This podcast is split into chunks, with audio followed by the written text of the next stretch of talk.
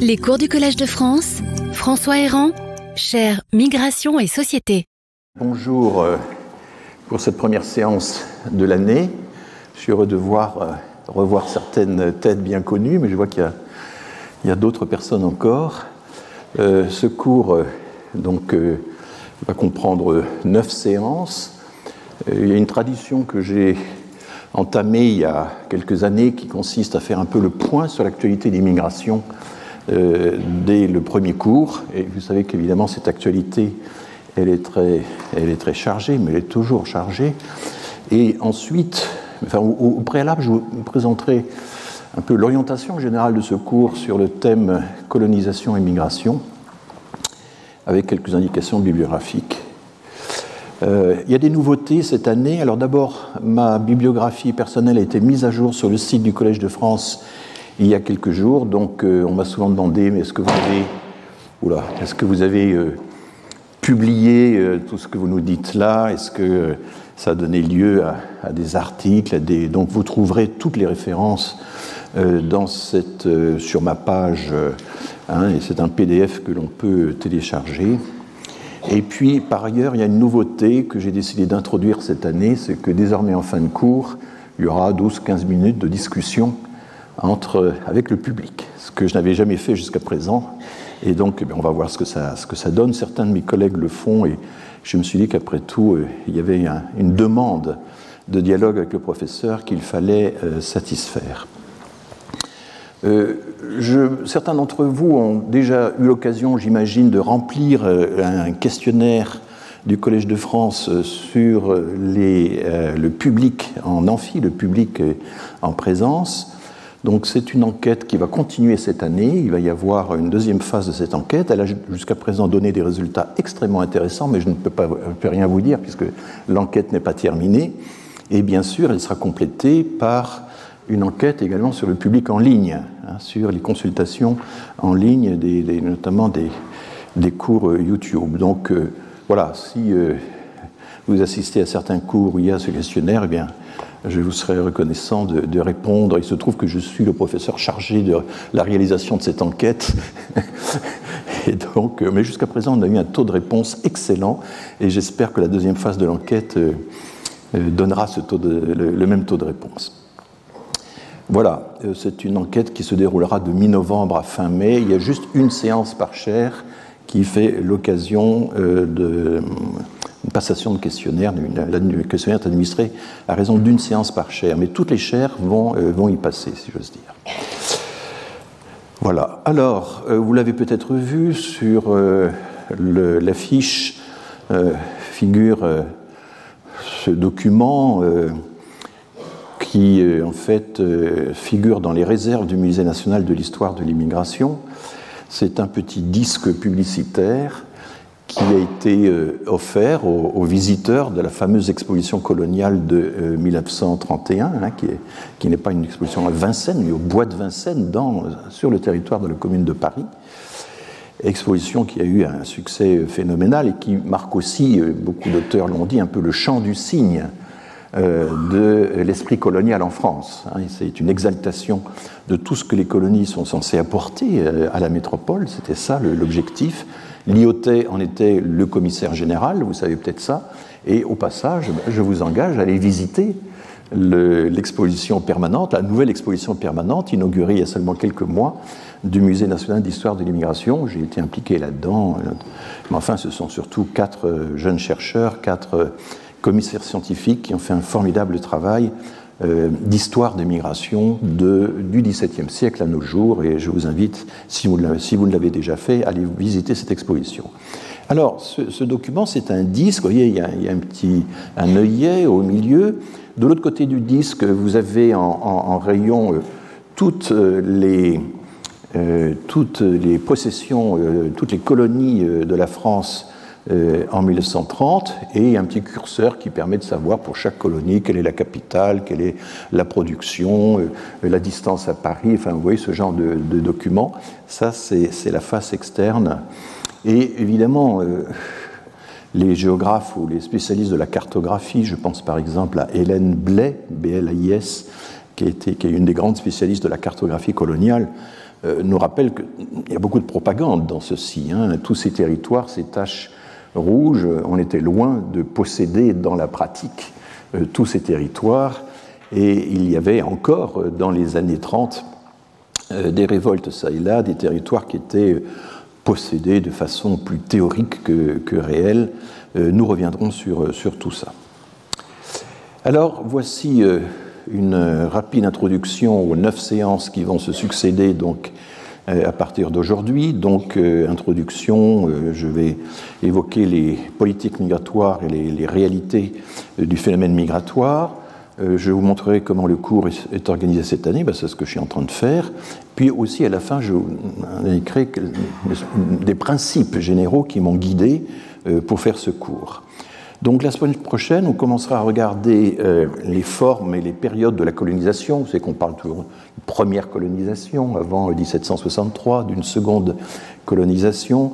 Euh, nous essaierons de définir en quoi consistent, quelles sont les formes de la colonisation, notamment les différentes formes de, la violence. Hein. C'est quand même en gros une minorité qui s'empare du territoire d'une majorité. Comment ça se passe euh, concrètement? Comment les territoires sont-ils appropriés, confisqués? Eh Bien là, il y a un travail juridique, un travail militaire, si j'ose dire. Tout cela va de pair, et, on parlera donc du fameux code de l'indigénat euh, que l'on commence à comprendre euh, de mieux en mieux, qui n'est pas un code, il n'y a jamais un tel code, mais c'est le nom sous lequel il est habituellement désigné. Ensuite, euh, je m'intéresserai aux migrations des Européens vers les colonies. Il y a des colonies de peuplement, euh, l'Algérie, euh, la Nouvelle-Calédonie en sont des, exemples, il n'y en a pas beaucoup. Et la plupart de nos colonies, c'était le cas en Obangui-Chari, dans l'actuelle République centrafricaine, étaient des colonies d'exploitation, étaient expressément des colonies d'exploitation. On va regarder un peu la, différence entre ces deux types de colonies. On fera régulièrement des comparaisons avec euh, ce qu'ont fait les Britanniques d'une part et les Néerlandais de l'autre, parce que ce sont les deux autres grands empires coloniaux qui se sont euh, constitués. Et puis, euh, je regarderai qui sont les colons, comment les recrutait-on. c'est très intéressant de voir que la moitié de la population des colons d'Algérie ne venait pas de France, mais venait des populations pauvres du pourtour de la Méditerranée, euh, du pays valencien, des Baléares, euh, de Malte, de la Sicile, etc.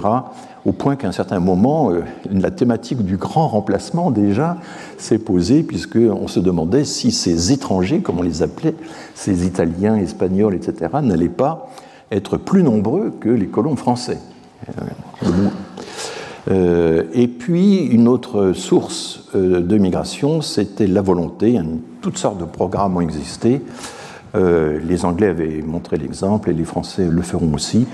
Eh bien, les colonies comme une sorte de dépôt, pour ne pas dire de dépotoir, des expressions figurent hein, dans les textes de l'époque, pour envoyer tous les indésirables, les délinquants, les prostituées, les forçats, etc., c'est un, phénomène très, intéressant.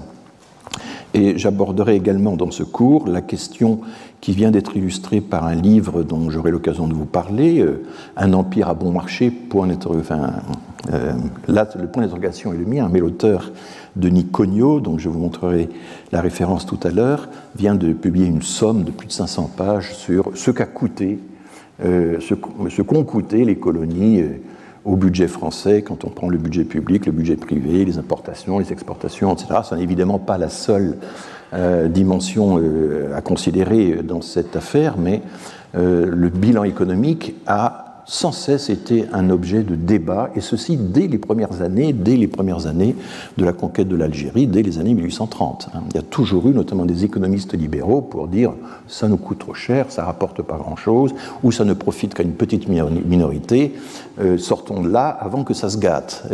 Et, voilà, je reviendrai sur ces débats qui sont extrêmement intéressants. Alors il n'y aura pas de cours le 17 novembre, notez bien ça, parce que je crois que l'amphi sera utilisé à, une autre, une autre, fin. Et euh, on abordera euh, ces migrations euh, contraintes, forcées, évidemment. Le cas extrême, c'est l'esclavage. On fera un peu le point sur la question des nombres et la querelle des noms, les différentes voies, les différentes routes de l'esclavage, l'engagisme, qui est donc le recrutement de personnes qui en principe sont libres, d'Européens, d'Asiatiques, de Malgaches, etc., qui euh, avaient précédé les esclaves au XVIIe siècle, qui vont euh, succéder aux esclaves après l'abolition euh, de l'esclavage, et qui posent toute une série de problèmes intéressants, mais ça s'est soldé par un peuplement très particulier. Dans certaines îles des Caraïbes, dans l'île de la Réunion par exemple, nous avons toute une population qui sont les descendants des coulis ou de ces engagés, hein, qui était un travail semi-forcé, c'est souvent l'appellation qu'on lui donne, avec euh, beaucoup de débats sur la question du degré de contrainte qui pesait euh, sur ces, populations. Euh, un sujet qui été très étudié depuis quelques années, c'est les suites de l'abolition de 1848. Qu'est-ce qui s'est passé après 1848 Les esclaves sont libres, mais euh, comment sont-ils traités? Que deviennent-ils? Eh bien, beaucoup vont être dans le travail forcé. Hein. Et, il faut essayer de comprendre quels sont les raisonnements de la République à l'époque euh, pour maintenir euh, ces anciens esclaves dans un état, dans une condition extrêmement contrainte. Et ça pose le problème très sensible, évidemment, du, du racisme républicain. Et il y a des catégorie de la population qui ne méritent pas d'avoir accès à l'égalité républicaine parce qu'ils n'ont pas encore euh, rempli un certain nombre de conditions. Et évidemment, c'est quelque chose qui aujourd'hui euh, euh, nous, saisit. Enfin, on, a du mal à imaginer que des gens comme Gambetta ou Jules Ferry, etc., aient pu verser dans ce genre de doctrine.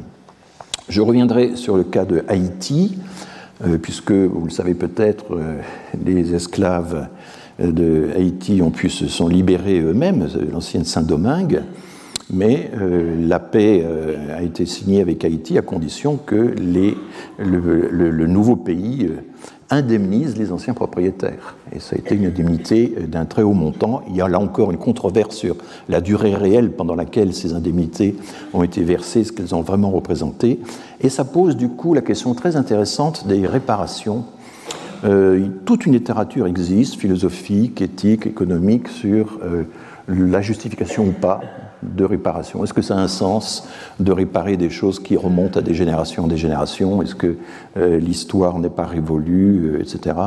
Et, là, on va essayer de faire en sorte que de ne pas verser dans des simplifications euh, il y a beaucoup d'essais hein, sur la question sur la repentance, etc. On va essayer euh, d'aborder la, question avec des auteurs euh, solides, sérieux, qui ont vraiment pesé, retourné tous les arguments possibles.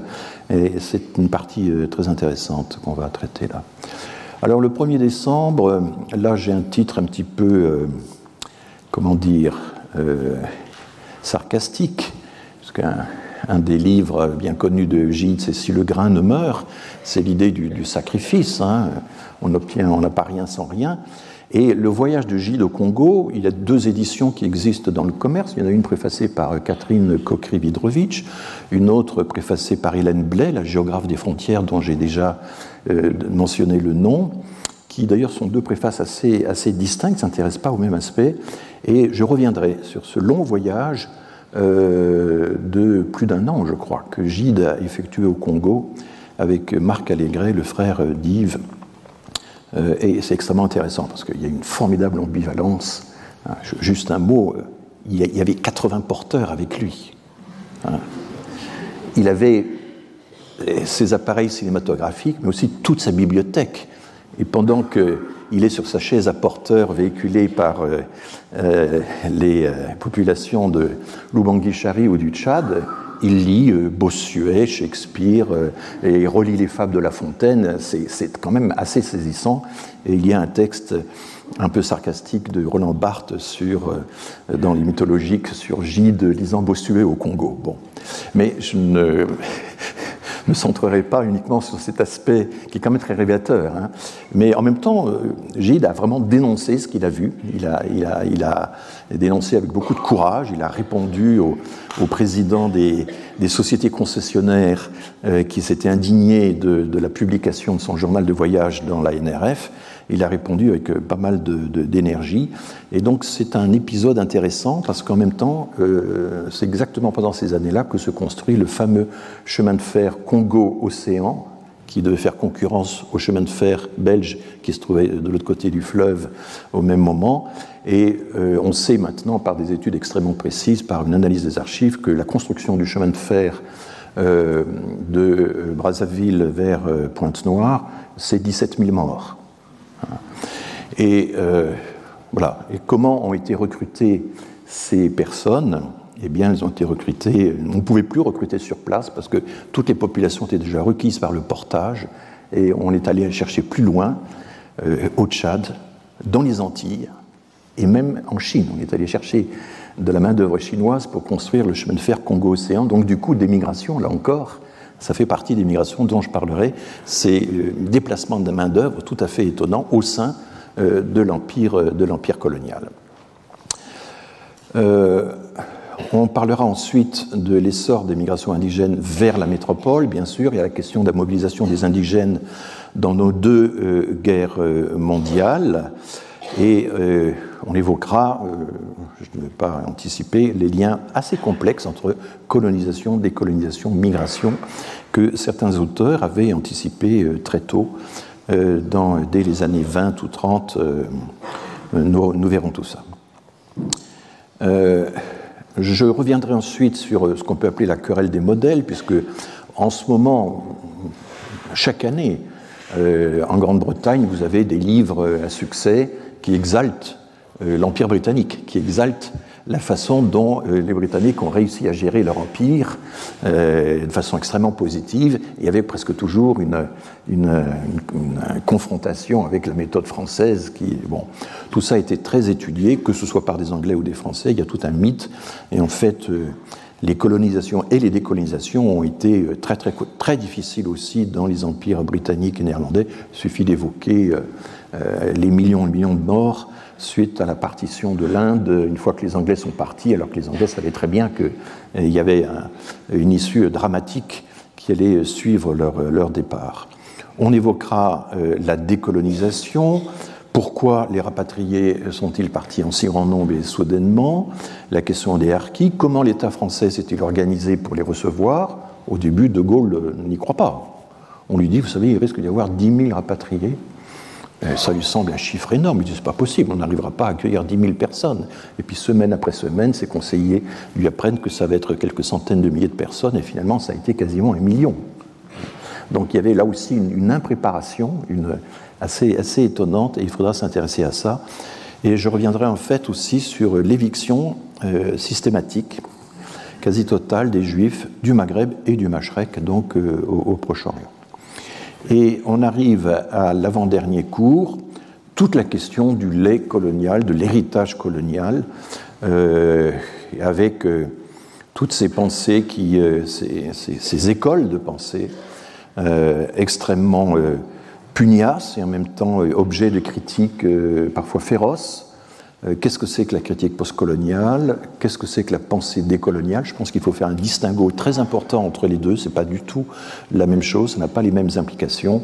Euh, est-ce que euh, on peut, comme le disent certains auteurs de la pensée décoloniale, imaginer que une fois qu'on aura décolonisé les esprits, qu'on se sera décentré, qu'on aura en quelque sorte renié l'héritage occidental, on pourra définir un multi-universalisme, une multiversité? euh, et comment tout ceci donc euh, eh bien, euh, affronte la fameuse critique du wokisme qui s'est maintenant généralisée.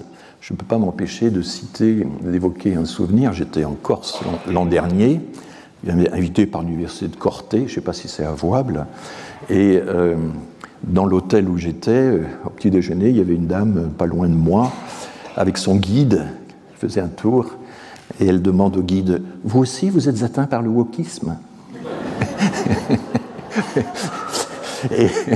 et, le guide, assez âgé, ne savait pas du tout ce que c'était, ne comprenait pas, et lui dit Mais si, la théorie du genre, l'écriture inclusive, tout ça.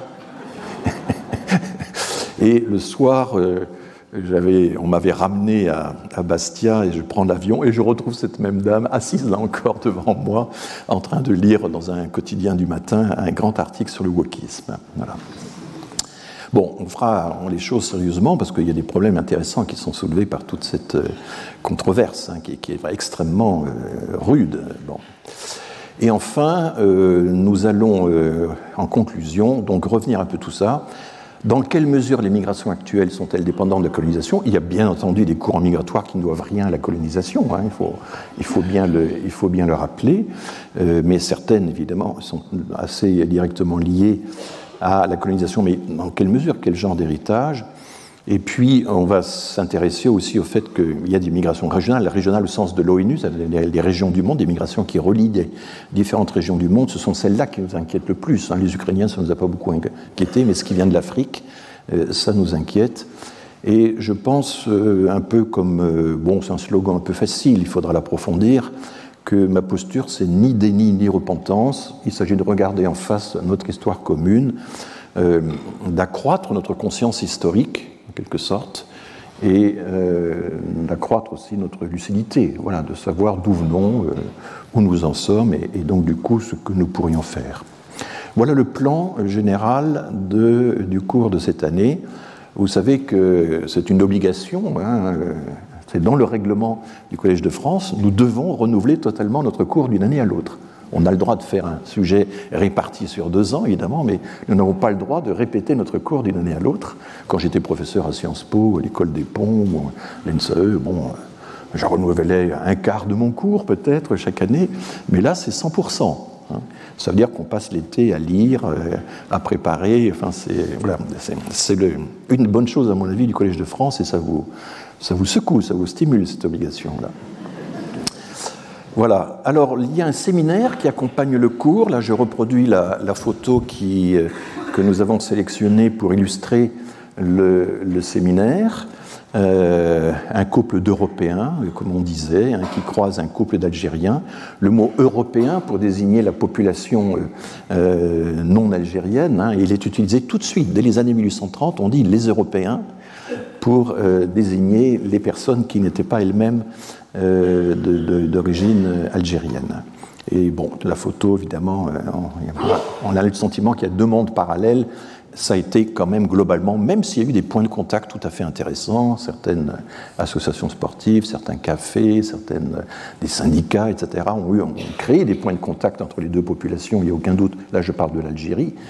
Euh, mais en fait, globalement, il y a eu quand même deux populations qui, ne savaient pas trop ce que l'autre pensait, en tout cas euh, qui vivaient en parallèle. Alors, euh, très rapidement, je ne vais pas du tout détailler de la même façon, mais euh, le problème, c'est que quand on doit composer le séminaire, on n'est pas encore très au fait du cours qu'on va faire. J'aurais pu inviter d'autres personnes, mais là, je, nous avons composé ceci. Il, n'y a pas une correspondance stricte entre le cours et le séminaire. Hein. Le séminaire, ce sont des spots, des zooms en quelque sorte, qui sont jetés sur euh, un certain nombre de, questions particulières, par exemple l'organisation de la justice, la citoyenneté, en, euh, en, Algérie notamment, mais pas uniquement, la politique scolaire. Est-ce que euh, l'empire colonial français a fait un quel type d'effort, quel genre d'effort l'Empire colonial français a-t-il fait pour éduquer euh, non seulement les colons, mais aussi les indigènes Jusqu'à quel point Là, maintenant, on commence à avoir des, données extrêmement précises. Le rôle des intermédiaires, des interprètes dans toute cette situation.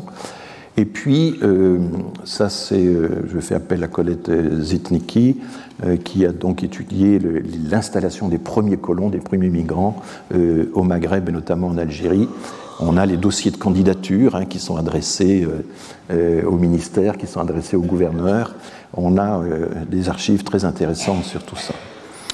les Outre-mer font partie du sujet parce que pendant longtemps, le mot l'Outre-mer désignait toutes les colonies, les plus anciennes, celles des Antilles, les plus récentes, et c'était une des expressions utilisées. On ne disait pas l'Empire systématiquement, on disait l'Outre-mer. Et l'outre-mer incluait l'actuelle Réunion, l'actuelle Guyane, l'actuelle Nouvelle-Calédonie, etc. Euh, et du coup, il y a aussi des migrations qui ont été organisées de l'outre-mer à la métropole, Euh, il y a le fameux BUMIDOM, le Bureau des migrations pour euh, les populations des départements d'outre-mer. Et vous savez que Michel Debré a joué un rôle euh, tout à fait essentiel dans cette affaire. J'ai fait appel à Ivan Jablonka, qui est l'historien et, écrivain aussi bien connu, mais qui a consacré un livre à l'affaire des, enfants de la Réunion, qui viendra nous en parler, de même que Sylvain Pathieu, excellent spécialiste du, du viendra nous en parler aussi.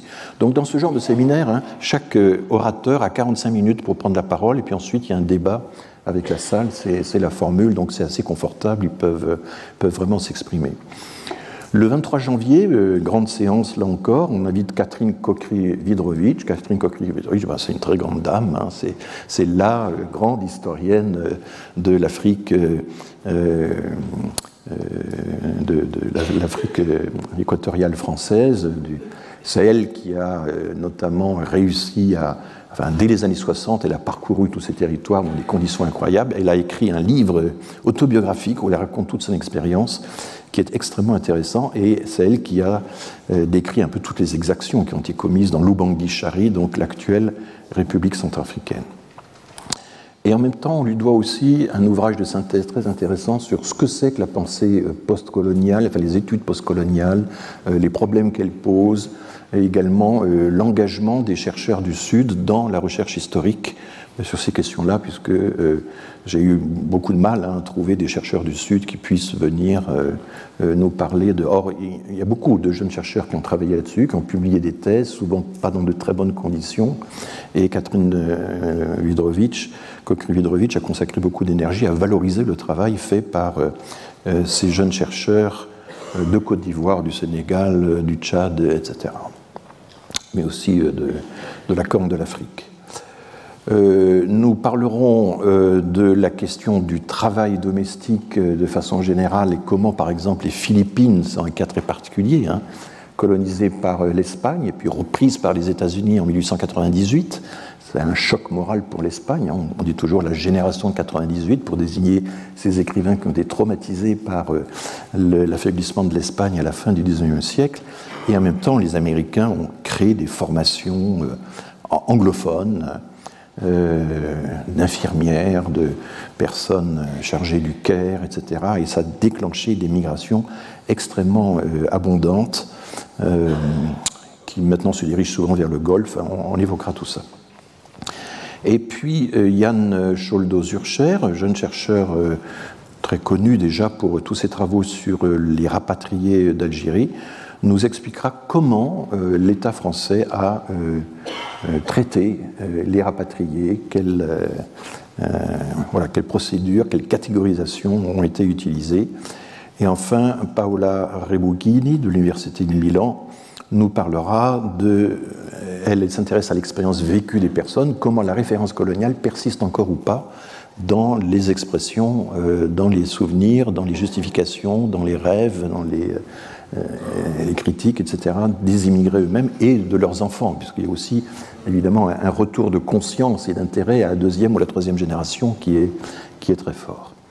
Voilà, voilà un peu le, problème. Alors j'avais un, dilemme, c'est qu'il faut, euh, il y avait deux approches possibles. M'en tenir au lien strict entre colonisation et migration. Alors c'est bien quelque chose que je vais traiter. Euh, l'émigration euh, des colons, des personnes qui vont coloniser un certain nombre de territoires, mais il n'y a pas que les colons, il y a aussi les militaires qui passent, font, souvent des périodes très longues. Je rappelle que le service militaire, pendant l'essentiel du 19e siècle, ça dure 5 ans. Et que donc vous avez de nombreux paysans français qui vont passer des années et des années euh, dans les colonies. C'est une véritable émigration, puisqu'ils vont passer plus d'un an euh, loin de chez eux avec euh, des systèmes de permission euh, quand même très, très mal organisés. Il y a bien sûr les administrateurs eux-mêmes qui ont toute une carrière là-dessus. Et puis, euh, il y a toute une série d'intermédiaires. Pensez aux Libanais, par exemple, qui, pendant l'entre-deux-guerres, ont, ont, été des intermédiaires marchands en Côte d'Ivoire, au Sénégal, etc. Donc, l'administration de ces territoires coloniaux a beaucoup reposé sur des intermédiaires qui pouvaient être des intermédiaires locaux, des petites hiérarchies locales, etc., ou des intermédiaires euh, étrangers de populations habituées à, euh, se faufiler à travers euh, les frontières et à y organiser toutes sortes de commerces. Il y a un passage de Lévi-Strauss dans Triste Tropique. Il arrive au bord de la forêt amazonienne. Il y a une clairière et là, il y a une petite boutique. un homme qui fait le, lien entre qui vend les produits du Chaco aux Indiens et qui, qui revend des, produits agricoles des Indiens aux, paysans du lieu, et c'est un Libanais. Hein. Alors, on disait un, Turc, alors Turcos, on les appelait comme ça, parce que c'était encore l'Empire ottoman à l'époque. Enfin, le nom remontait de l'époque ottomane. De euh, Strauss, non, il fait son voyage dans les années 30. Bien, et puis l'autre possibilité à laquelle je, eh bien que je vais utiliser aussi, et là je vais faire des choix forcément, c'est qu'il faut élargir la focale. Les dimensions du phénomène colonial sont multiples. Il y a la dimension économique, j'y ai fait allusion, que ce soit l'exploitation, euh, là, euh, le, bilan des coûts et des avantages. Il y a bien sûr la question juridique. Le droit français n'est pas appliqué dans les territoires des colonies, ça dépend. Euh, le droit de la famille n'est pas appliqué, mais par exemple, le droit forestier français euh, a été appliqué tel quel en Algérie et a du jour au lendemain privé toute une paysannerie algérienne des usages coutumiers des produits de la forêt auxquels ils étaient habitués, qui faisaient partie de leur économie traditionnelle. Et ça, c'est l'héritage de la Révolution française, hein. c'est la privatisation des terres euh, communales, des terres vaines, etc., un phénomène d'ailleurs analogue à celui qu'on observera en Espagne au même moment dans les années 1830 à 1860. Euh, donc euh, le droit, c'est assez intéressant. Qu'est-ce qui a été importé tel quel ou au contraire a été euh, à respecter certaines spécificités du, du droit local? La question culturelle, puisque tout de suite, évidemment, le le thème massif, c'est nous sommes venus pour les civiliser, ce sont des barbares, et très tôt, ça va être contesté. Des gens disent, mais ils sont quand même civilisés à leur manière, ils sont même parfois plus civilisés que nous par certains aspects. Donc euh, voilà, euh, on va en aborder cette question-là. Et bien sûr, la question religieuse, parce que la loi de séparation de l'Église et d'État ne s'est pas appliquée dans les colonies. Et la République s'est lourdement appuyée sur les missionnaires, qui étaient des auxiliaires qu'elle jugeait extrêmement utiles, mais euh, le problème, c'est que, sauf dans peut-être un peu en Asie, on a eu beau euh, leur envoyer euh, une foule de, missionnaires et de bonnes sœurs, ça n'a pas permis de les convertir massivement. Et, voilà, ils sont inassimilables, inconvertibles. Ça va poser un, énorme problème pour les, les administrateurs de l'Empire. Alors, on peut ensuite aller très loin et se dire, mais au fond, qu'est-ce que c'est que les empires? Où est-ce que ça s'arrête? Euh, Marc Ferraud, dans l'introduction de son livre sur le, livre noir du colonialisme, qui est un livre dont je vous parlerai tout à l'heure, pose cette question. Euh, la Russie, après tout, c'est un empire qui a réussi, mais c'est un empire continental, c'est un empire, un empire qui n'est pas allé au-delà des mers. Ce n'est pas un empire d'outre-mer, c'est un empire continental, mais qui est allé très très loin. Et euh, toute l'histoire de la Russie, c'est une histoire expansionniste. Enfin, et ça continue aujourd'hui. Hein.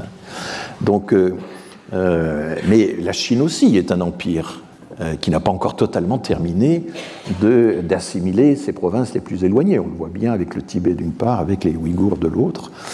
Euh, les États-Unis, c'est un empire qui a réussi, etc. Donc, dès qu'on se met à réfléchir un peu à ce, genre de, de, définition, ça peut devenir assez vertigineux. Qu'est-ce qui n'est pas empire? Et je rappelle, et j'avais déjà évoqué cette affaire dans un de mes cours précédents, que euh, Eugen Weber, le, grand historien américain, un des meilleurs historiens qu'on ait jamais eu sur le 19e siècle français, dans son grand livre sur la fin des terroirs, euh, euh, From Peasants into Frenchmen, c'est-à-dire paysans d'hier, français d'aujourd'hui, comment l'unité de la France s'est fabriquée au cours du 19e siècle. Eh bien, il conclut, c'est une conclusion qui a fait réagir un certain nombre d'historiens français, que la, métropole française est elle-même un empire colonial. Elle a conquis euh, ou annexé par la ruse, par la force, par toutes sortes de méthodes, toute une série de provinces. Et les auteurs du XIXe siècle, euh, les euh, Guizot, Michelet, Thierry, etc., avaient une conscience encore très vive du fait que les provinces avaient été conquises et qu'il fallait maintenant, pour qu'elles soient pleinement assimilées, oublier la violence par laquelle elles avaient été conquises. Et euh, il y a un texte de Michelet que je trouve très intéressant, que je vais un peu exploiter. C'est Michelet, euh, apprenant euh, la conquête de l'Algérie, dit Mais écoutez, on a assimilé les Provençaux, on va bien pouvoir assimiler les Arabes. Hein Donc l'idée qu'il y avait une sorte de gradient racial qui allait du nord vers le sud, et à cette époque, quand vous lisez les auteurs, c'est tout à fait frappant. Ils ont une, prétention incroyable à, identifier les races françaises, les Auvergnats, les Bretons, les Alsaciens, les Savoyards, etc., qui deviendront françaises. Euh, et donc, euh, longtemps, il va y avoir chez les acteurs hein, cette analogie entre euh, l'annexion des provinces, l'assimilation des provinces et l'assimilation des colonies, parce qu'après tout, c'est juste l'autre côté de la Méditerranée. Donc euh, le problème, au départ, ne paraissait pas être un problème, une différence de, nature, mais juste de degré. Euh, ça, c'est assez intéressant de voir comment. Les, il y avait plusieurs grands auteurs étaient convaincus que, selon la formule de Louis Veuillot, qui allait devenir le le principal euh, propriétaire des, journaux catholiques, euh, la croix allait remplacer le croissant. Et qu'avec l'aide de la Grande-Bretagne qui s'emparait de l'Égypte, eh on allait euh, faire en sorte que l'islam retourne au désert d'où il n'aurait jamais dû disparaître. Donc il y a une, une idée de croisade anti-islam qui a son revers, évidemment, chez, dans les populations musulmanes, qui a également entretenu un vif souvenir des, croisades en Palestine. Donc euh, voilà, c'est lourd hein, comme passé, c'est quand même euh, quelque chose de... Et il va falloir quand même entrer là-dedans. Et donc se poser la question, puisqu'au fond c'est Lénine hein, qui euh, a ce fameux texte sur l'impérialisme, stade suprême du capitalisme. Hein. C'était un, un, grand texte, et les communistes pendant longtemps étaient un des rares mouvements qui critiquait euh, la colonisation sur des bases que, l'on verra. Mais enfin, ils n'ont pas été, n'ont pas été euh, les seuls. Alors, euh, je voudrais rapidement évoquer la bibliographie. Elle est considérable, elle est immense. J'ai fait un choix. Je commence d'abord par citer les grands pionniers. Hein. Il y a Charles-André Julien, Histoire de l'Algérie contemporaine, qui a été poursuivi ensuite par son élève, Charles-Robert Ageron. Euh, Julien était assez proche des communistes, Ageron était plutôt proche de la revue Esprit, euh, euh, du catholicisme social, disons. Mais ils avaient une méthode et ils ont vraiment fait le maximum pour que leur méthode soit aussi neutre que possible. Je pense que très largement, ils y sont parvenus. Alors ces ouvrages sont maintenant introuvables autrement qu'en édition en ligne. Hein. vous pouvez y avoir accès en ligne. Il y a Jacques Berck, que je cite pas seulement parce qu'il a été professeur au Collège de France, mais parce que c'est un, très beau livre sur la situation du Maghreb entre les deux guerres.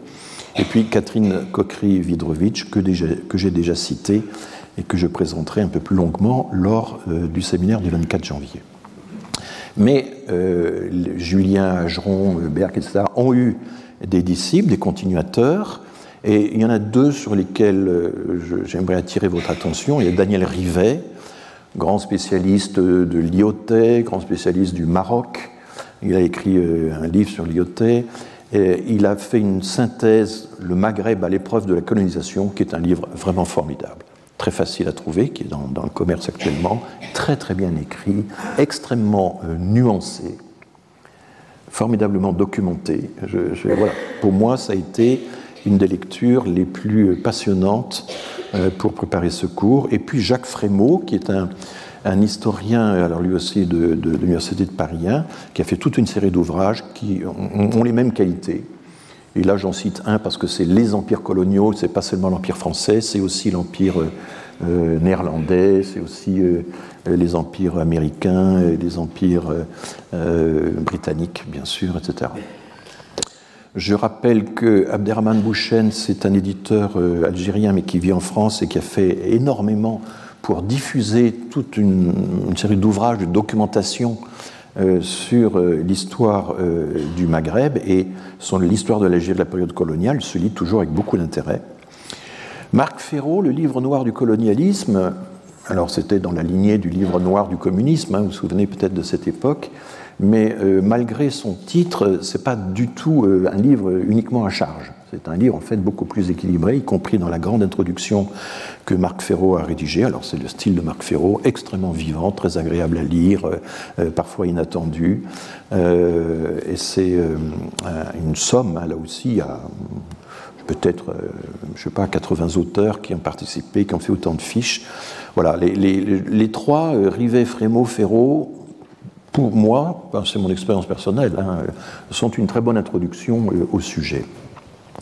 Sylvie Thénault, alors Sylvie Thénault, c'est une historienne qui a beaucoup travaillé sur le code de l'indigénat, sur la, le système pénal, le, le, système judiciaire, etc. en Algérie. Et je vous invite à aller regarder ces vidéos sur Internet. Euh, elle est extraordinairement claire et précise quand elle raconte, par exemple, le code de l'indigénat. C'est une très très belle, euh, une très belle présentation de ce, de ce problème intéressant. Bon, Benjamin Stora, on ne peut pas ne pas le citer. Euh, c'est l'auteur phare sur la guerre d'Algérie et toute la question des mémoires, des mémoires en, concurrence. Et puis je cite aussi Alessandro Stanziani, qui est directeur d'études à l'EHESS, qui a fait une somme sur euh, l'engagisme, le travail contraint, la transition de l'esclavage à l'engagisme, etc., dans le monde entier. Hein. C'est une somme euh, assez, assez récente. Voilà. Mais les deux sommes sur lesquelles je voulais attirer votre attention, elles sont toutes récentes, elles datent de cette année. Il y a Denis Cognot. Denis Cognot, c'est un économiste de l'école d'économie de Paris, qui est en même temps euh, directeur de recherche à l'IRD, l'Institut de recherche pour le développement, et qui depuis des années et des années, avec toute son équipe, travaille sur la reconstitution des séries économiques, des séries fiscales, des séries euh, commerciales euh, de, toutes les possessions coloniales de la France depuis 1830. C'est, vous savez, un peu dans dans l'optique de Piketty, c'est euh, cette fascination pour les séries, les longues séries. Hein, a un art dans la reconstitution des longues séries, avec évidemment beaucoup d'estimation, parce qu'il y, a des lacunes dans ces données. Et du coup, euh, c'est un livre très bien écrit, qui se lit très bien, et qui ne raconte pas seulement qui ne présente pas seulement des courbes statistiques, des visions économiques, mais qui en même temps rappelle tout le contexte sociopolitique de cet empire. Et puis, il y a quelques semaines, enfin j'ai eu le temps quasiment de le lire depuis, il y a euh, euh, la somme de Pierre Singaravelou. Pierre Singaravelou est un historien français, mais qui actuellement est, à la, euh, dans une université à Londres. Colonisation, notre histoire. Alors, Cognot n'a que 500 pages, Singaravelou, ça en fait quasiment 1000, mais ça peut se siroter chaque soir parce que ce sont des petits chapitres de de 4-5 pages. Il y a des introductions qui en font plutôt 10. Euh, ça se lit bien, quoi. il y a eu quand même un travail d'uniformisation du style, de, de lisibilité qui est, qui est, remarquable. Il faut savoir que sur la question coloniale, les chercheurs étrangers, les chercheurs américains, les chercheurs britanniques ont fait un travail énorme. Le plus gros de la bibliographie sur la colonisation française, ce sont les chercheurs anglophones. Nous avons pris beaucoup de retard. On avait quelques pionniers que je vous ai cités, mais il y avait quelques chaires, pas beaucoup. Hein. Catherine Kokrividrovitch détenait une des deux ou trois chaires qui existaient en France sur l'histoire de l'Afrique, par exemple.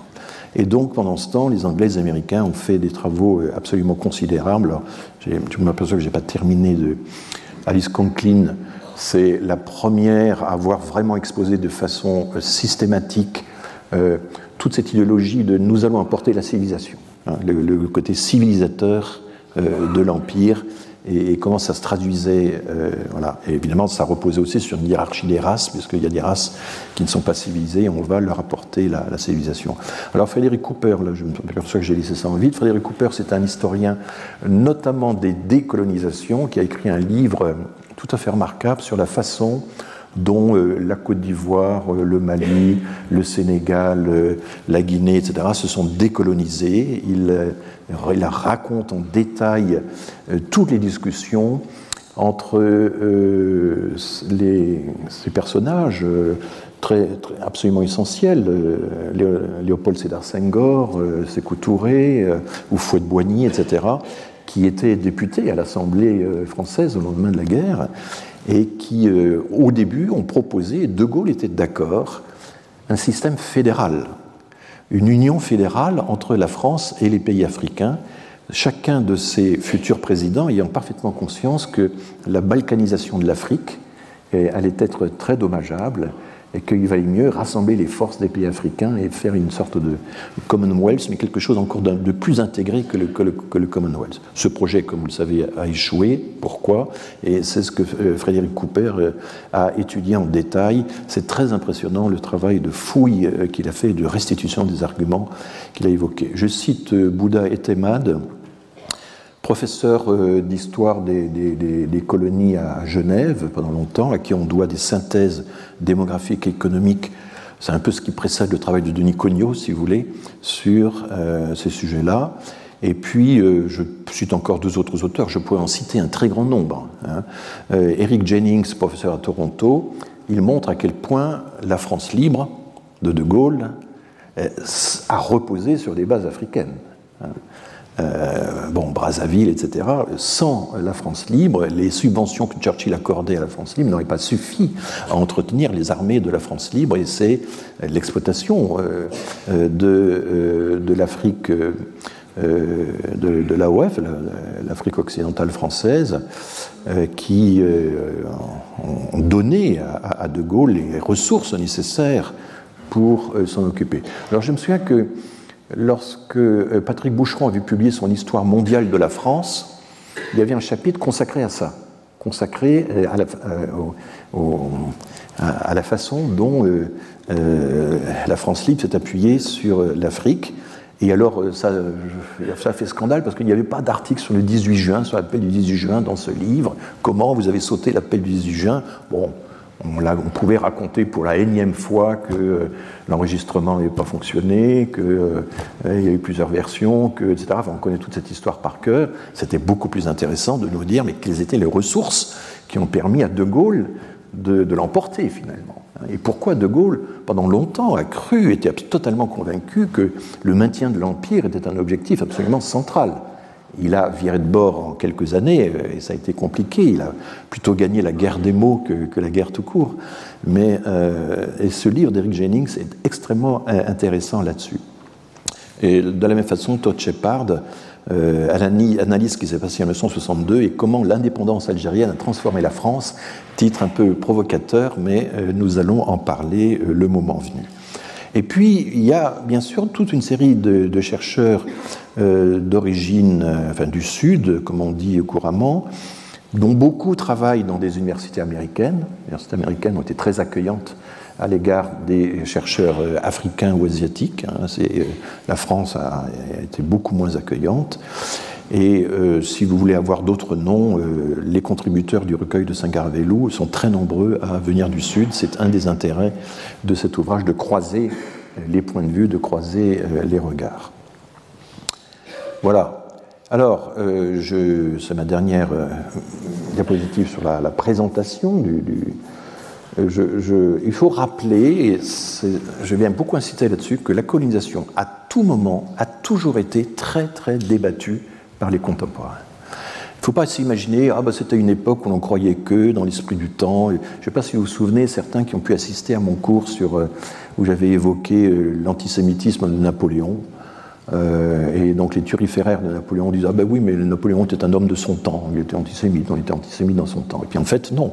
On a des débats extrêmement nourris, intenses, où euh, Napoléon discute avec ses conseillers d'État qui lui disent Mais Sire, la loi doit être la même pour tous. On ne peut pas faire des lois spéciales pour les juifs, comme ce que Napoléon a fait pendant une dizaine d'années. Euh, eh bien, oui, quand il, faut retrouver les débats de l'époque. Et dès 1830, les débats entre les colonistes et les anticolonistes, c'était l'expression, les expressions utilisées, euh, sont extrêmement euh, intenses. Je donne un, exemple où, alors, il y a aussi la controverse est-ce qu'il faut un pouvoir militaire ou un pouvoir civil dans ces colonies? Et euh, ce, débat a, duré très très longtemps. De temps en temps, on a retiré le, Napoléon III, par exemple, a accordé aux militaires un pouvoir considérable parce qu'ils étaient beaucoup plus proches des populations arabes, alors que les colons étaient beaucoup plus éloignés. Et puis la défaite de Sedan fait que ça va rebasculer du côté du gouvernement civil, etc. etc. Donc toute cette histoire aussi est, très intéressante.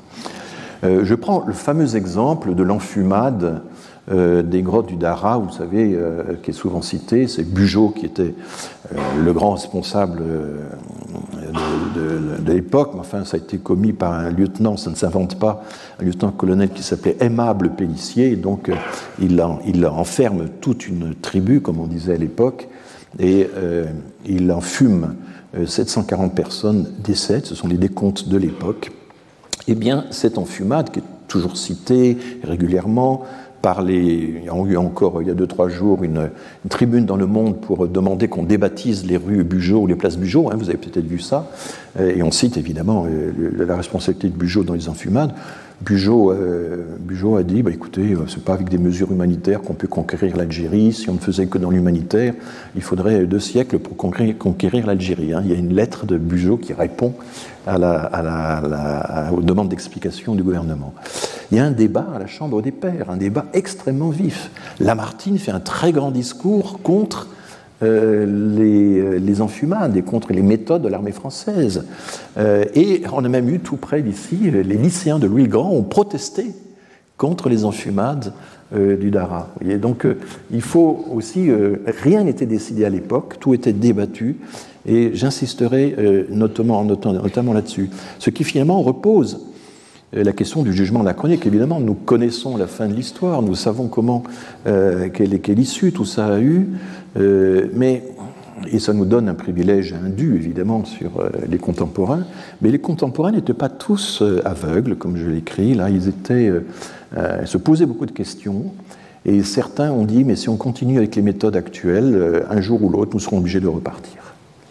C'est très étonnant. Hein, et, il faut euh, étudier tout ça de façon précise. Alors, ce que font les chercheurs, les jeunes chercheurs aujourd'hui, c'est un peu à la mode, c'est faire de l'histoire contrefactuelle. Que se serait-il passé si, bah, si, par exemple, Napoléon III n'avait pas été battu à Sedan, si le, Second Empire avait continué? Bon, il était déjà très malade et très diminué, hein, mais euh, bon. Enfin, voilà, euh, qu'est-ce qui serait passé si on avait perdu ou gagné telle bataille? Qu'est-ce qui serait passé si et ça se joue à très peu de choses. L'histoire se joue parfois à très peu de choses. Et, en même temps, quand on regarde dans le détail les auteurs qui disent non, il ne faut pas juger euh, a priori, il ne faut pas faire d'anachronisme, et beaucoup finalement euh, parlent sans cesse des occasions manquées.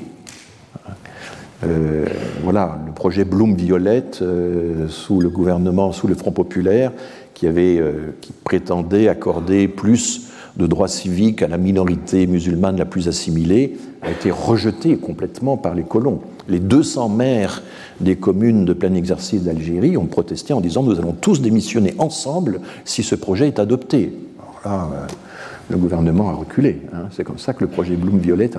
Que se serait-il passé s'il avait été Eh bien, il y a des gens qui à l'époque écrivent mais si on généralise ce genre de mesures, alors c'est épouvantable. Euh, les Indochinois vont décider euh, du prix de ceci et de cela. Et il y a même un auteur qui dit, à ce moment-là, euh, ce sont les Malgaches qui vont décider de la création des chaires au Collège de France. il faudrait que je, faut que je retrouve le texte en question qui est, très drôle. Ça paraît bizarre, mais en fait, il y avait à cette époque-là des chaires coloniales au Collège de France. La dernière euh, remontée dans les années 50, des gouverneurs, les gouverneurs de l'Indochine, de l'Algérie, la Tunisie, finançaient des chaires euh, du Collège de France. Et euh, alors, on connaît cette histoire dans le livre publié par le Collège de France sur la politique des chaires. Il y a un chapitre sur les chaires coloniales qui les énumère. Et qui est, voilà, donc on a aussi ce passé sur lequel il faut pouvoir se pencher. Donc euh, voilà un petit peu le, bilan et je vais maintenant euh, venir à ce que je vous avais promis, le point sur la situation actuelle de l'immigration. J'ai donc un peu plus d'une heure pour le faire. J'ai essayé de partager mon temps à égalité entre les deux parties de, euh, de mon exposé. Alors, évidemment, beaucoup d'entre vous, à la fin des cours, venaient me trouver, Monsieur Héran, où est-ce que vous avez écrit tout ça Qu'est-ce que vous faites pour euh, vous rapprocher des autorités, essayer de convaincre. Enfin bon, alors, euh, à, la, suite de ces injonctions qui revenaient cours après cours, euh, j'avais écrit une tribune dans Le Monde, et puis cette tribune est devenue un livre qui est devenu donc Immigration, le grand déni, paru donc au mois de mars dernier, où notamment j'évoquais déjà la loi Darmanin puis de publier une tribune récemment, je voudrais vous dire un détail intéressant, c'est que quand on publie une tribune dans le monde avec des chiffres et des statistiques, le monde exige que vous livriez vos sources.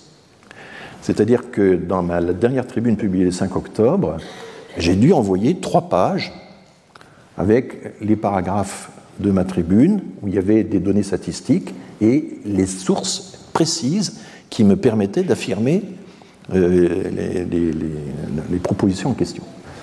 Euh, donc euh, il y, a une, vérification qui n'est pas simplement juridique, mais qui, est importante. Et si je n'avais pas envoyé ces sources, trois pages de sources, hein, dans le temps imparti, ben, ma, tribune n'était pas publiée. Je crois que c'est, on n'imagine pas, mais il y a quand même un, contrôle intéressant, une sorte de, fact-checking sur même les, tribunes comme celles que j'ai pu publier.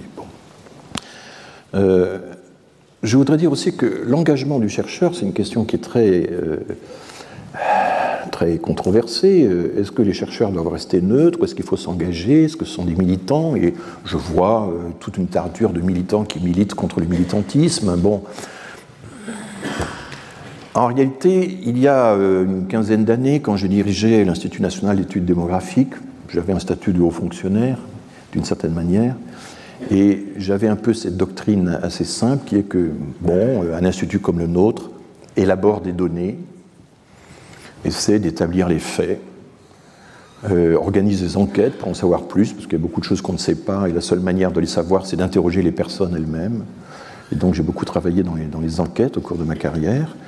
Et, euh, je me disais, une fois qu'on a rassemblé ces données, objectivé ces faits, ben on les dépose euh, là, dans un carrefour, où, et s'en emparera qui veut. Ben, aujourd'hui, ça ne suffit pas. Aujourd'hui, ça ne suffit pas parce qu'une bonne partie du débat public, ce sont des arguments quantitatifs. La théorie du grand remplacement en est un, très bon exemple. Ou quand on dit euh, nous sommes les champions d'Europe de la demande d'asile, ben là on est dans un domaine statistique, quantitatif, et du coup c'est une intrusion du politique dans, euh, la spécialité euh, d'objectivation statistique qui est, la mienne depuis des décennies, et donc il faut que je vérifie et que je réponde. Hein. C'est eux qui font intrusion dans, la mesure des choses. Ce n'est pas nous qui euh, faisons des intrusions indues dans euh, la sphère politique. Je crois que c'est important. De... Et donc, du coup, nous avons en ce moment euh, un combat entre deux forces de sens contraire, les fake news, les affirmations péremptoires. Nous sommes les champions d'Europe de la demande d'asile, c'en est un très bel exemple, on le verra tout à l'heure. Et puis le fact-checking, qui est l'autre force qui essaie de. Et je dis aussi que le fact-checking statistique doit s'accompagner d'un fact-checking juridique. On en dira peut-être un, mot à propos de certaines affirmations sur la Convention européenne des droits de l'homme notamment. Alors, nous avons perdu la maîtrise de l'immigration. L'immigration est hors contrôle. Euh, nous sommes complètement débordés par l'immigration. Voilà quelque chose qu'on entend énormément dans le débat public. Est-ce que c'est vrai ou est-ce que c'est faux? Alors, quel indicateur prendre? Parce qu'il y a évidemment des débats sur les indicateurs. On enregistre une partie, l'essentiel des sorties, mais la migration clandestine, on l'enregistre souvent avec retard. Elle est souvent captée dans les recensements. Elle est euh, souvent, euh, il y a une bonne partie des personnes qui sont régularisées, mais après des années de séjour. Et on a maintenant des mesures euh, sur la durée de séjour. Je vous en parlerai. les sorties, on les connaît très mal parce qu'il n'y a aucune obligation de déclarer sa sortie. Il y a très peu de pays qui organisent une enquête sur les sorties. Euh, L'Angleterre le fait, mais l'Angleterre, c'est une île. Ils ont très peu de postes frontières. Et donc, ils ont une enquête sur les. L'IPS, l'enquête sur, les, sur les, passagers. Euh, et ils interrogent une fraction des gens pour savoir s'ils viennent en touriste, s'ils ont l'intention de, de s'installer, ou si au contraire ils repartent, ils ont l'intention de quitter définitivement le pays. L'Angleterre est à peu près le seul pays qui a ça. Mais nous, avec nos dizaines et nos dizaines de frontières terrestres, on est totalement incapable de faire ce genre de choses et on a un nombre de franchissements de frontières à l'année, avec toutes les visites, les touristes, etc., qui est considérable. Avant le Covid, on était près d'avoir 100 millions de franchissements de frontières par an. Hein. On est en train de récupérer ça. On est aux alentours de 90 millions de franchissements de frontières. Les immigrés qui s'installent, c'est peut-être 300 000, 400 000. Bon, il y a du débat, mais c'est très très loin de 90 millions. Hein. Imaginez un avion qui débarque il y a une personne sur les 500 passagers qui va vraiment euh, franchir la frontière pour s'installer comme, immigré. Donc comment faire une enquête représentative en euh, essayant de choper euh, par un, échantillonnage représentatif hein, aléatoire ces personnes-là? On, ne peut pas. On a essayé, ça ne marche pas. Donc, ce que je prends comme indicateur le plus simple, c'est la résultante des entrées, des sorties et des décès, car on l'oublie souvent, les immigrés meurent aussi. C'est une façon qu'ils ont de partir, comme nous tous. Euh, et donc, euh, quand on prend tout ça l'un dans l'autre, bah, c'est la population des immigrés actuels, les survivants, comme disent les démographes. Ils sont entrés, ils ne sont pas repartis, ils sont toujours là, ils ne sont pas décédés. Voilà. Et la, euh, donc, alors ça sous-estime légèrement le nombre d'immigrés parce qu'on constate dans les recensements, mais je ne vais pas perdre trop de temps, j'en parle un peu dans mon livre, que les personnes qui sont entrées jeunes en France, à l'étranger, je pense par exemple à Françoise Giroud, entrée à l'âge de 5 ans, née de deux parents turcs, elle vit en Suisse, elle entre en France à l'âge de 5 ans, elle devient française, et c'est très tard, à la fin de sa vie, qu'elle a écrit un livre autobiographique euh, où elle expose ses origines turques et le fait. Alors techniquement, elle est une immigrée. Elle est née étrangère à l'étranger, elle est venue s'installer en France pour une durée d'au moins un an. C'était une immigrée jusqu'à la fin de ses jours, puisqu'elle est restée en France. Et l'immigration, je l'ai définie, quel que soit euh, que, l'on ait acquis ou pas la nationalité française entre-temps. Hein. L'acquisition de la nationalité française ne change rien à la définition de l'immigration. Si l'acquisition de la nationalité française devait changer la définition de l'immigration, on n'aurait aucune définition comparable entre les pays, puisque les droits, le droit de la nationalité est évidemment très différent euh, d'un pays à l'autre.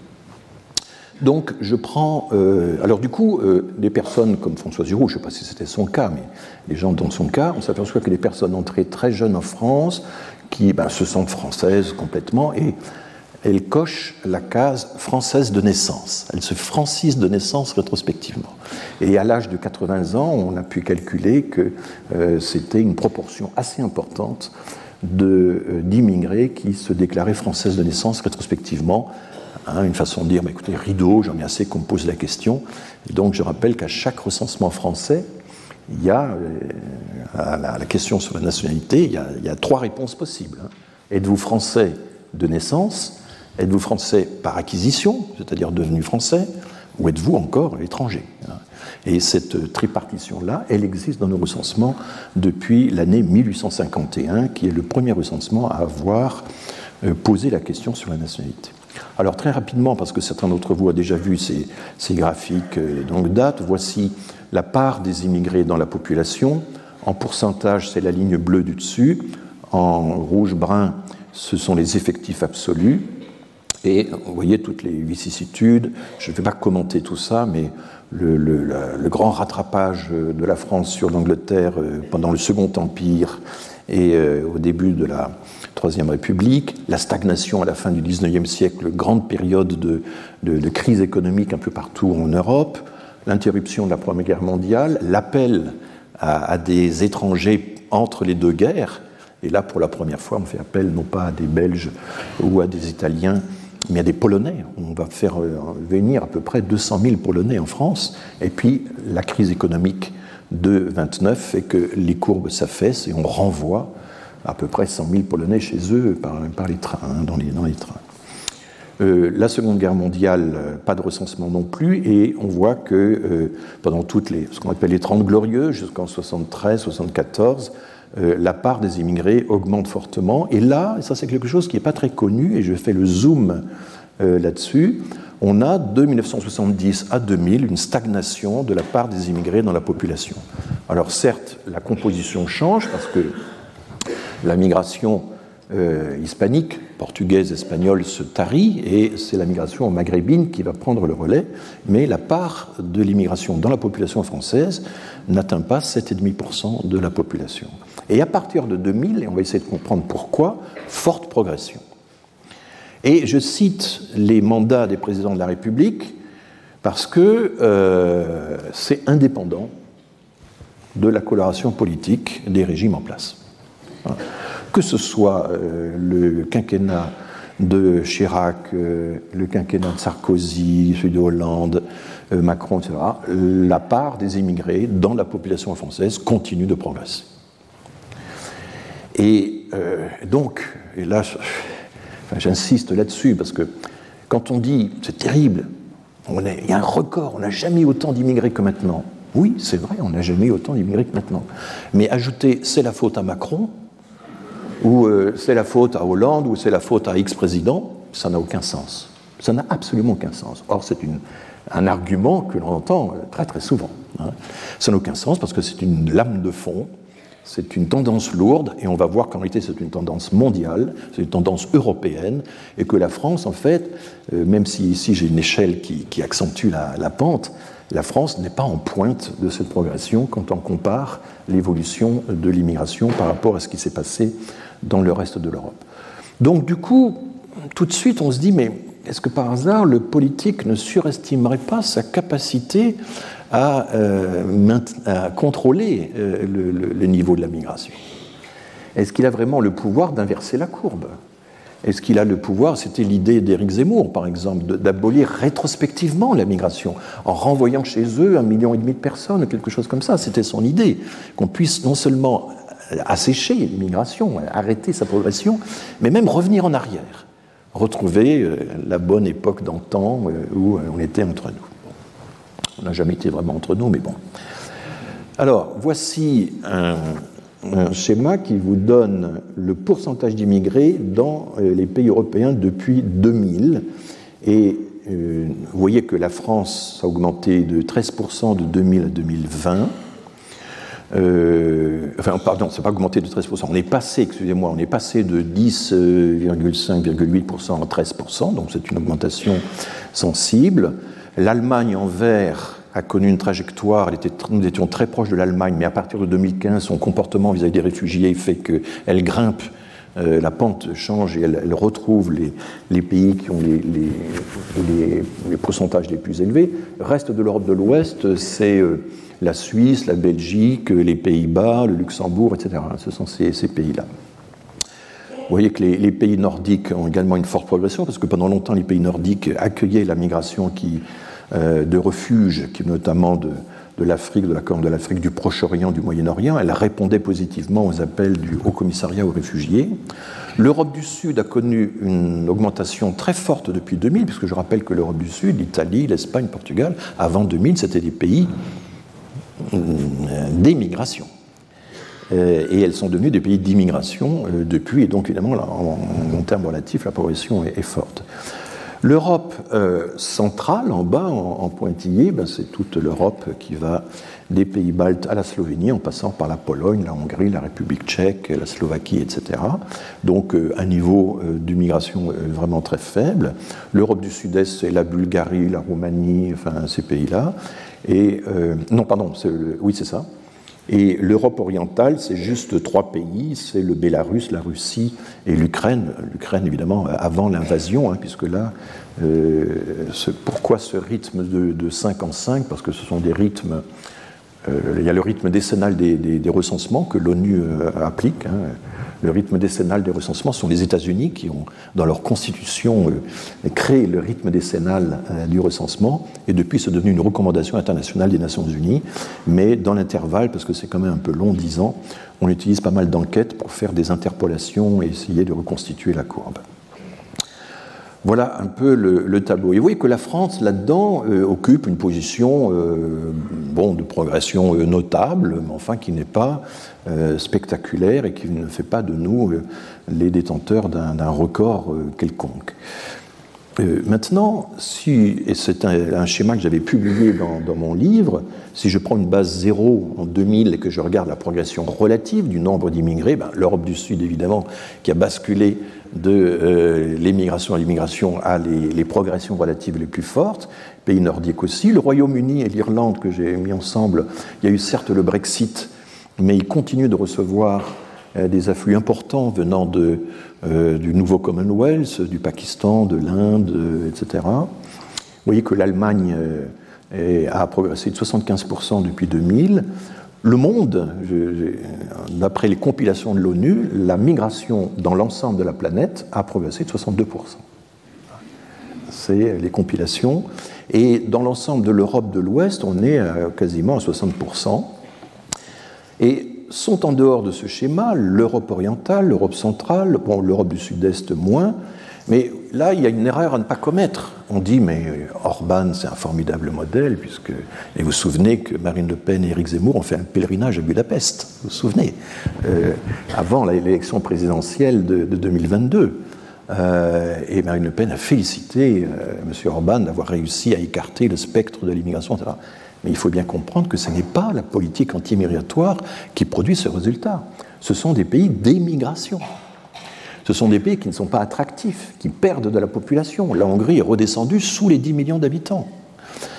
Euh, alors on est très notre attention est frappée, par attirée par les discours de Victor Orban, qui sont des discours très expressément anti-migrants, mais vous avez la même chose qui se passe de fait dans les pays baltes, en Slovénie, en Slovaquie, etc., euh, sans qu'il y ait nécessairement tout le discours anti-migratoire d'Orban, parce qu'en réalité, ces pays-là ont un énorme problème. Euh, et il y a aussi le fait qu'ils n'ont jamais été habitués à l'immigration, puisque euh, à l'époque communiste, il y avait très très peu d'immigration. Ou s'il y avait une immigration, elle était vraiment à part, une immigration de travail, de pure rotation, sans, avec interdiction stricte du regroupement familial, rotation des travailleurs, etc. voilà. Donc, euh, euh, si on accepte euh, l'Europe centrale ou orientale, voilà. Et donc la France, dans ce tableau, a une progression de 36% depuis 2000. Alors, j'attire votre attention sur le fait qu'on a deux définitions de l'immigration en concurrence dans la statistique migratoire. La définition française, c'est une définition stricte, stricto sensu, comme on dit souvent, sont immigrés les personnes nées étrangères à l'étranger. Hein. Donc les rapatriés, par exemple, même s'ils sont nés dans un pays qui est actuellement étranger, euh, l'Algérie, euh, par exemple, ou l'Égypte, que sais-je, eh bien, ne sont pas comptés dans cette définition stricte de l'immigration les rapatriés, c'est quand même euh, une population en voie d'extinction. Hein. Donc le, problème devient euh, moins, c'est pour les enfants. Euh, dire que les enfants sont des enfants d'émigrés, d'immigrés au lieu de dire qu'ils sont enfants de rapatriés, ça peut gêner les, descendants, mais voilà. Donc ça, c'est la française, adoptée depuis 1991-92. sont immigrés les personnes qui sont nées étrangères à l'étranger. Elles avaient la nationalité française à la naissance elles ont franchi la frontière et maintenant elles vivent euh, en France depuis au moins un an. Voilà la définition. Ce genre de données, savoir quelle était la nationalité à la naissance, euh, il n'y a pas beaucoup de pays qui, la détiennent, hein, cette information, euh, dans leur recensement ou même dans leurs enquêtes. Et donc l'ONU, pas du tout par principe, simplement par défaut, c'est un pis-aller, l'ONU se contente d'une définition lâche, lato sensu de l'immigration, qui est vous êtes né dans un pays A, et vous vivez actuellement dans un pays B. C'est ça la définition de l'immigration, la définition onusienne à laquelle l'ONU euh, s'accroche, puisque c'est la seule qui permette une comparaison stricte entre tous les pays, puis qui évite les doubles comptes hein, de façon systématique. Ça aussi, c'est important. Donc là, il s'agit de la définition onusienne. L'augmentation serait plus forte en France si on avait la définition stricto sensu, euh, mais euh, ça ne change pas le classement de la France. Et puis je rappelle que d'autres pays ont aussi les rapatriés, hein, comme euh, les Pays-Bas, la Grande-Bretagne, etc. Donc ça n'est pas spécifique de la France. Donc vous voyez que là encore, la position de la France, elle est assez modérée. Oui, il y a une forte progression de l'immigration soutenue depuis l'an 2000, mais elle n'a rien d'extraordinaire dans le paysage européen et dans le paysage mondial actuellement. Et donc, il devient un peu. Alors, je, aller tout de suite à la fin, je ne devrais pas. Hop, excusez-moi, j'ai mon pouce à fourcher, si j'ose dire. Voilà. On peut prendre une autre euh, mesure, euh, Eurostat, euh, et Eurostat, c'est quand même une source très solide, parce qu'il y a des règlements européens depuis 2007, renouvelés, précisés en 2020, donc des lois européennes en quelque sorte, qui obligent tous les États membres de l'Union européenne à euh, envoyer des données statistiques harmonisées, définies sur des concepts identiques. Et euh, voilà par exemple la position de la France quand on distingue les étrangers selon qu'ils sont nés hors de l'Union européenne ou qu'ils sont nés dans l'Union européenne. On a euh, donc 12%, 13% d'immigrés au sens Eurostat ou onusien du terme, 9% sont nés hors de l'Union, 3% sont nés dans l'Union. Vous remarquerez au passage qu'on est très peu attractif vis-à-vis des autres Européens. C'est un, problème. Euh, et que vous avez d'autres pays comme la Suède, le Luxembourg, Malte, la Suisse, etc., l'Autriche, qui ont des proportions beaucoup plus importantes. L'Estonie est là parce que euh, les Russes qui vivent encore en Estonie, hein, qui étaient des colons en quelque sorte, les Russes qui vivent encore en Estonie et qui n'ont pas opté pour la nationalité euh, estonienne sont comptabilisés comme immigrés actuellement par l'Estonie. Voilà. Donc on est au milieu du tableau. Hein, euh, ce qui veut dire qu'on n'est pas la passoire qu'on nous décrit souvent, ou l'absence totale de contrôle ou de maîtrise. On, maîtrise quand même relativement bien par rapport à, d'autres pays, si tant est que ça dépende de la maîtrise, on, en reparlera. Pourquoi l'immigration a-t-elle progressé dans le monde, et notamment dans l'Europe de l'Ouest, dans l'Europe libérale, disons pour faire vite, depuis 2000 Alors d'abord, il y a la mondialisation des études supérieures. En quantité, c'est le courant qui a le plus progressé depuis 2000, les étudiants internationaux.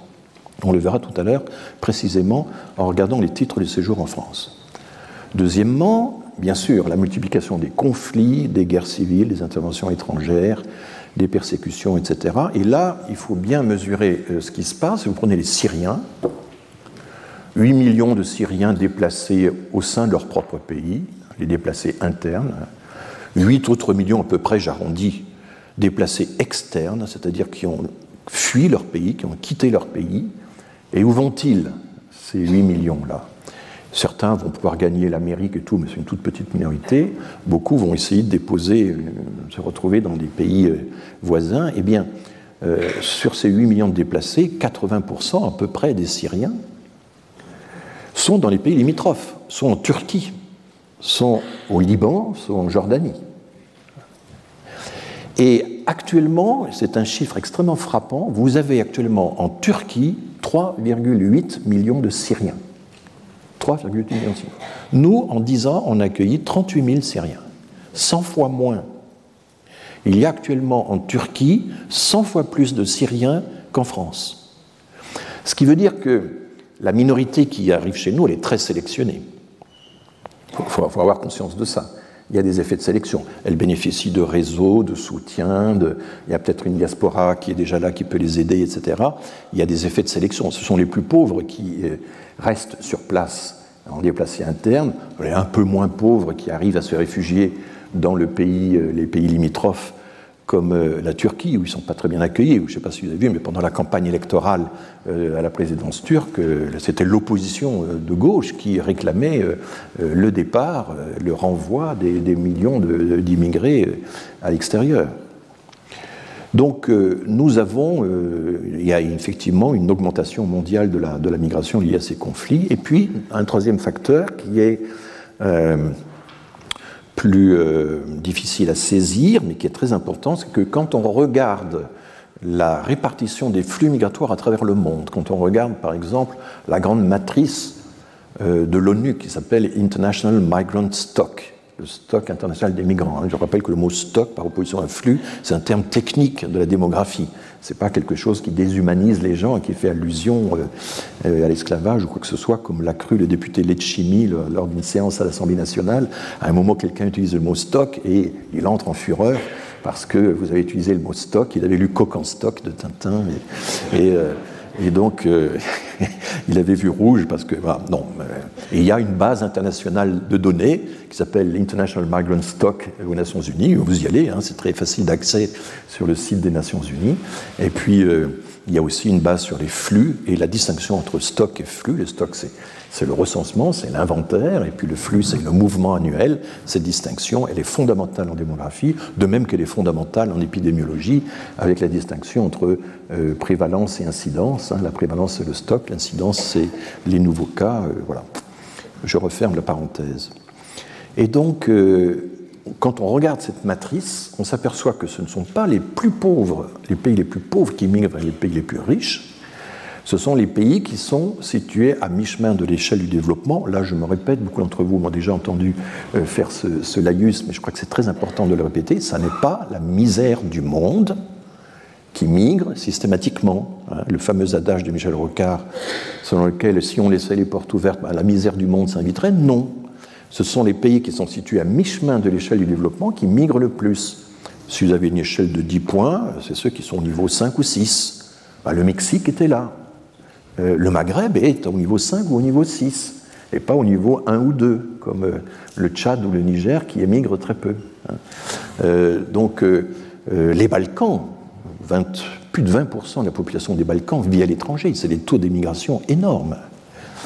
Et le Caucase, la Géorgie, l'Arménie, etc., sont également, appartiennent à ce cas de figure. Donc ces pays-là ont pris plus d'importance démographiquement euh, depuis quelques années et donc ils ont, ils ont non seulement, et là aussi je m'excuse pour ceux qui m'ont déjà entendu là-dessus, mais je crois que la formule est importante. Ils ont non seulement une aspiration à migrer, mais un début de ressources pour pouvoir satisfaire ces aspirations.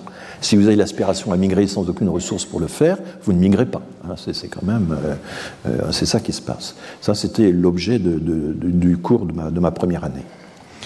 Et donc, par rapport à tout ça, la migration économique n'a pas est tellement évolué, la migration familiale, on va le voir, elle est assez contenue, et les migrations climatiques, peut-être que vous aurez des questions là-dessus, mais les migrations climatiques pour l'instant ne sont pas attestées comme migration internationale, elles sont attestées uniquement, c'est la seule base de données, comme migration interne.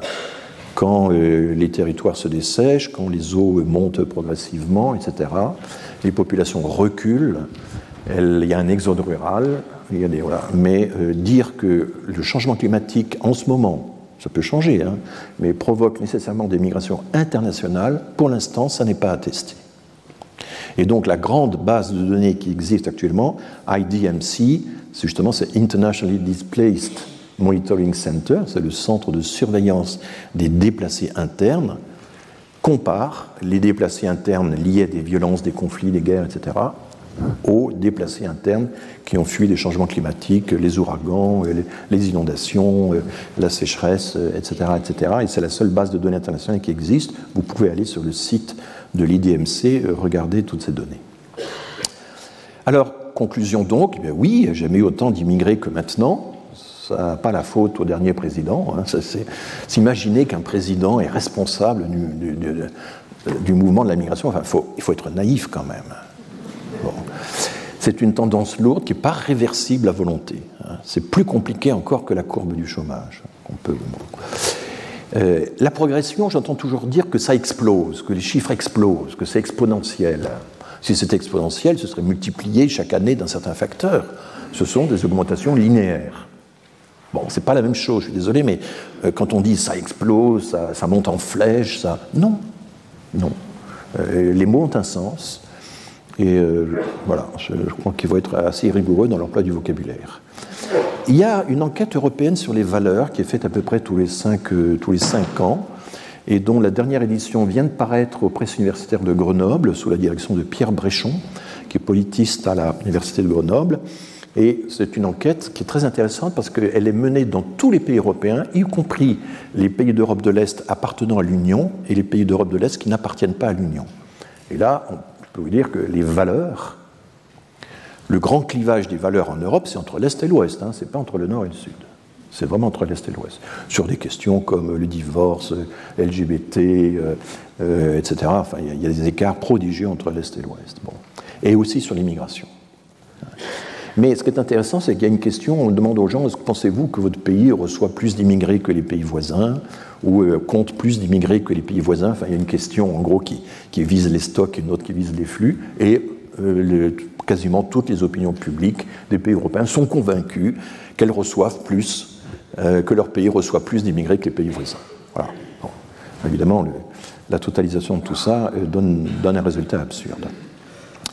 Alors, il faut quand même euh, dire, parce que c'est un argument évidemment un peu facile, moi-même m'est arrivé d'utiliser, mais donc on a eu 21 euh, lois sur l'immigration depuis 1993, depuis les lois Pasqua, Méhaignerie, et donc on, souvent on est en train de discuter la 22e. Euh, est-ce que ces lois ont été totalement inutiles? En fait, elles ont contenu un certain nombre de flux, et il se trouve qu'elles ont contenu les flux les plus vulnérables. Le regroupement familial, vous pouvez dire il faut plus de surface d'appartement, il faut encore un niveau de revenu plus élevé, il faut attendre plus longtemps. Par exemple, la commission des lois du Sénat a dit ah ben non, euh, un an et demi pour attendre le regroupement familial, euh, non, non, on va dire deux ans. Donc on se demande ce que ça ajoute. Hein, de retarder encore de six mois le rapprochement des conjoints, le rapprochement entre parents et enfants, mais c'est typiquement le genre de mesure de fermeté pas, qui, permet de, dire que, de se dire qu'on va peut-être davantage contrôler qu'avant. On contrôle les unions, euh, les mariages blancs, les mariages gris. Hein. Les mariages gris, c'est les mariages où un conjoint trompe l'autre. Euh, le maire peut vérifier la réalité de la vie maritale, ce qui n'est pas fait parce que les maires ont vraiment autre chose à faire. Donc euh, attend un certain temps le certificat du maire, et puis quand il ne vient pas, l'OFI considère, remplit le certificat lui-même. Enfin bon. Euh, etc. Mais voilà, on a, fait toutes sortes de mesures et ça a eu quand même l'effet de contenir. Euh, et c'est ce que l'on voit sur ce schéma que j'ai déjà eu l'occasion de présenter depuis 2017-2018, mais là, j'inclus donc l'année 2022, la dernière année complète. Puis vous voyez le creux qui apparaît à cause des, années Covid. Hein. on voit très bien le creux des, voilà, la venue des étudiants a été retardée par le Covid, euh, de même que les travailleurs non saisonniers, etc. Je vous disais que ce qui a augmenté le plus en nombre, c'est les étudiants internationaux, étudiants donc installés pour une durée d'au moins un an. Hein. il ne s'agit pas des gens qui viennent juste passer un semestre, c'est très net. Et 108 000 par an, hein, les, chiffres c'est des milliers. Euh, les familles de Français, donc l'appelant, comme on dit en langage administratif, est un Français ou une Française qui épouse ou a épousé euh, une, étrangère ou un étranger, et euh, ça déclenche une migration. Et puis il y a les familles d'étrangers, où là l'appelant est un étranger, il est, euh, il est un, c'est un immigré, et il peut, sous certaines conditions, faire venir le reste de sa famille, conjoint et enfants mineurs. Ben, vous voyez que la migration familiale, elle est contenue. Hein. Sous Sarkozy, il y a eu un certain ralentissement des familles d'étrangers, les dossiers étaient compliqués, on a créé le ministère de l'immigration, et les chercheurs pensent que c'est essentiellement le, ralentissement des dossiers pour des raisons administratives qui expliquent le, creux sous Sarkozy, mais enfin globalement tout ça est contenu, est maintenu. Bien sûr, les réfugiés ont augmenté, c'est la moindre des choses, avec les événements surgis depuis 2015-2016, mais enfin, ce n'est pas non plus une augmentation phénoménale. Et une des augmentations les plus fortes en termes relatifs, c'est le travail, c'est la migration directe de travail. Euh, parce que les passeports talents ont été étendus des chefs d'entreprise aux salariés, que la procédure est beaucoup plus simple, elle se fait en ligne maintenant, etc. Enfin, je n'entre pas euh, dans les détails. Quand on, donc du coup, oui, 61% de hausse depuis 2005, euh, c'est beaucoup, hein, c'est une augmentation qui en fait est linéaire, ça correspond à ce qui se passe un peu dans tous les pays européens. Et cette hausse, elle est due pour 50% à la migration estudiantine, pour 27% la migration de travail, pour 15% la migration de refuge, et la migration familiale n'est pour rien dans la hausse puisqu'elle a globalement reculé. Alors les deux composantes, famille de Français, famille d'étrangers, n'ont pas évolué de la même façon, et ce sont les mariages mixtes qui ont été le plus touchés. Et là, c'est un problème, parce que les mariages mixtes, ça fait partie quand même, c'est un vecteur d'intégration. Et s'en prendre au mariage mixte, c'est peut-être pas la meilleure façon de favoriser l'intégration des populations étrangères, on, y reviendra. Bon, sur, euh, alors c'est pas simplement un dada, c'est une exigence, une exigence à la fois scientifique et morale. Quand on traite des statistiques de la migration, il faut raisonner en chiffres proportionnels, en taux. Hein. Euh, dans le débat public, on entend dire, on est compte, 170 000 titres de séjour, c'est comme la ville de Rouen ou de Marseille, que sais-je ça n'a aucun sens. Nous sommes 67 millions d'habitants, personne ne peut se représenter ce que Rouen ou Lille représentent par rapport à la population française. Personne ne maîtrise ça. Il faut raisonner en proportion. Et, là, nous avons eu euh, de formidables leçons de statistiques de la pandémie du Covid. Certains quotidiens, chaque jour, euh, trois ou quatre journalistes nous donnaient les statistiques de la progression de la pandémie et ils nous disaient nombre de nouveaux cas pour 10 000 habitants.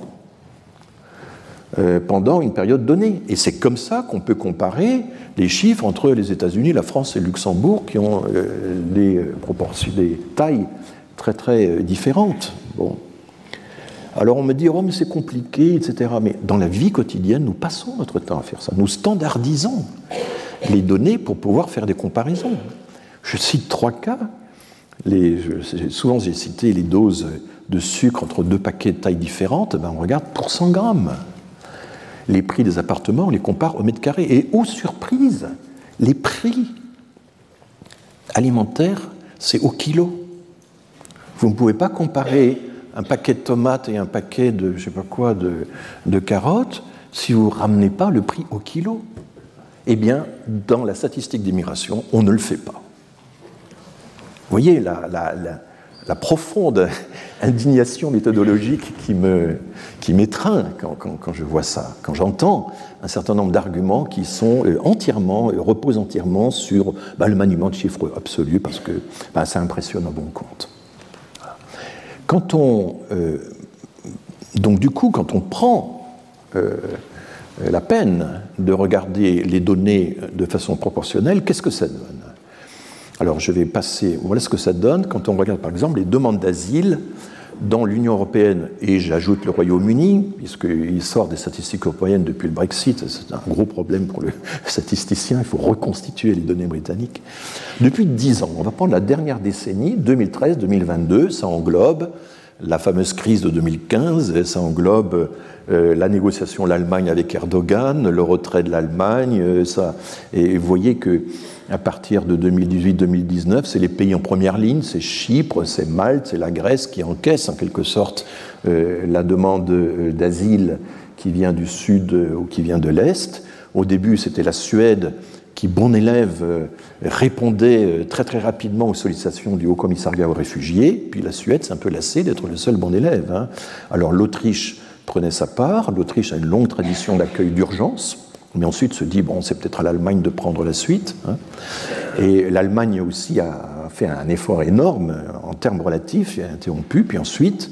Bon, il y a d'autres pays comme la Belgique, euh, la Suisse, etc. Vous voyez que le Royaume-Uni, c'est la ligne rouge, et vous me dire, mais où est la France là-dedans? Elle est là. Pendant toute la crise, au plus fort de la crise 2015, 2016, 2017, on n'a rien fait on a tiré au flanc.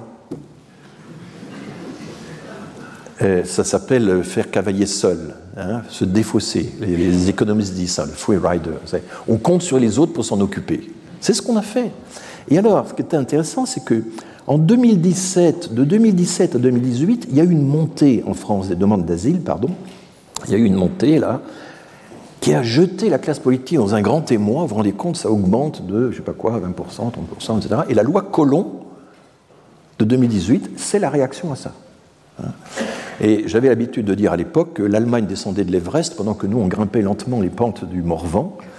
Euh, alors, c'était vrai quand on prenait les chiffres absolus. Là, avec les chiffres relatifs, le ratio est un peu moindre. Mais vous voyez à quel point, euh, c'est ça qui est terrible, la classe politique n'a aucune idée des ordres de grandeur. Elle nous donne des leçons de réalisme. Et tout ça, c'est des données qui sont parfaitement harmonisées entre les pays européens. Hein. Ce sont des règlements européens votés par le Parlement européen, votés par tous les pays, qui disent voilà, vous êtes obligés de remettre ces données trimestre après trimestre, année après année, que ce soit les demandes, que ce soit les réponses euh, positives en première instance, en seconde instance, enfin tout ça est extrêmement normé. Et vous ne pouvez pas faire l'hypothèse que euh, la France est le seul pays qui serait minable dans les statistiques, euh, alors que les autres seraient excellents. Enfin, c'est le résultat des travaux de, 27 pays euh, de l'Union européenne, de milliers et de milliers de professionnels. Hein. voilà, enfin, on, on, souffre un peu quand notre honneur professionnel est mis en cause, forcément. Donc, oui, la demande d'asile a augmenté. Et à un certain moment, horreur, nous étions, en termes proportionnels, un peu au-dessus de l'Allemagne. Vous voyez que l'Allemagne, depuis, s'est rattrapée, mais enfin, c'est Chypre, Malte, la Grèce, l'Autriche. Alors, vous me direz, Malte, c'est bien petit. Hein. Malte, c'est 500 000 habitants, donc c'est 120 fois plus petit que la France. Hein. Euh, bon, c'est pas grand-chose. La Grèce, c'est déjà un peu, un peu plus. Enfin, la pression, une pression, ça se mesure, c'est un rapport entre un poids et une surface. Hein, vous ne pouvez pas euh, comparer uniquement les poids sans tenir compte des surfaces sur lesquelles ils s'appuient. Voilà, la pression d'un couteau, euh, ce n'est pas la même chose que la pression d'un point sur la même surface. Bon, je suis obligé de. Alors maintenant, quand on regarde cette fois, pour l'instant, je me suis contenté de regarder les chiffres de, de, de l'enregistrement des demandes d'asile. Et donc, au fond, ce que j'ai fait jusqu'à présent, c'est un peu de faire l'hypothèse que tous les déboutés restent.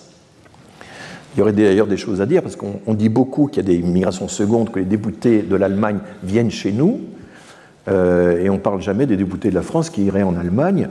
Bon, euh, la vérité doit être entre les deux. Ou bien tous les déboutés restent partout, ou bien une partie des déboutés s'en vont et circulent, mais on ne peut pas dire que seule la France garde tous ces déboutés, alors que les pays étrangers euh, réussiraient à les expulser, notamment vers nous. Si vraiment tous les déboutés allemands étaient venus en France, on aurait des chiffres beaucoup plus importants. Euh, là, constamment, il faut faire aussi la preuve par le contraire quand on est euh, face à ce genre de, raisonnement. Donc, quand on regarde les décisions positives de protection depuis 2013, euh, alors là, je vais faire un zoom.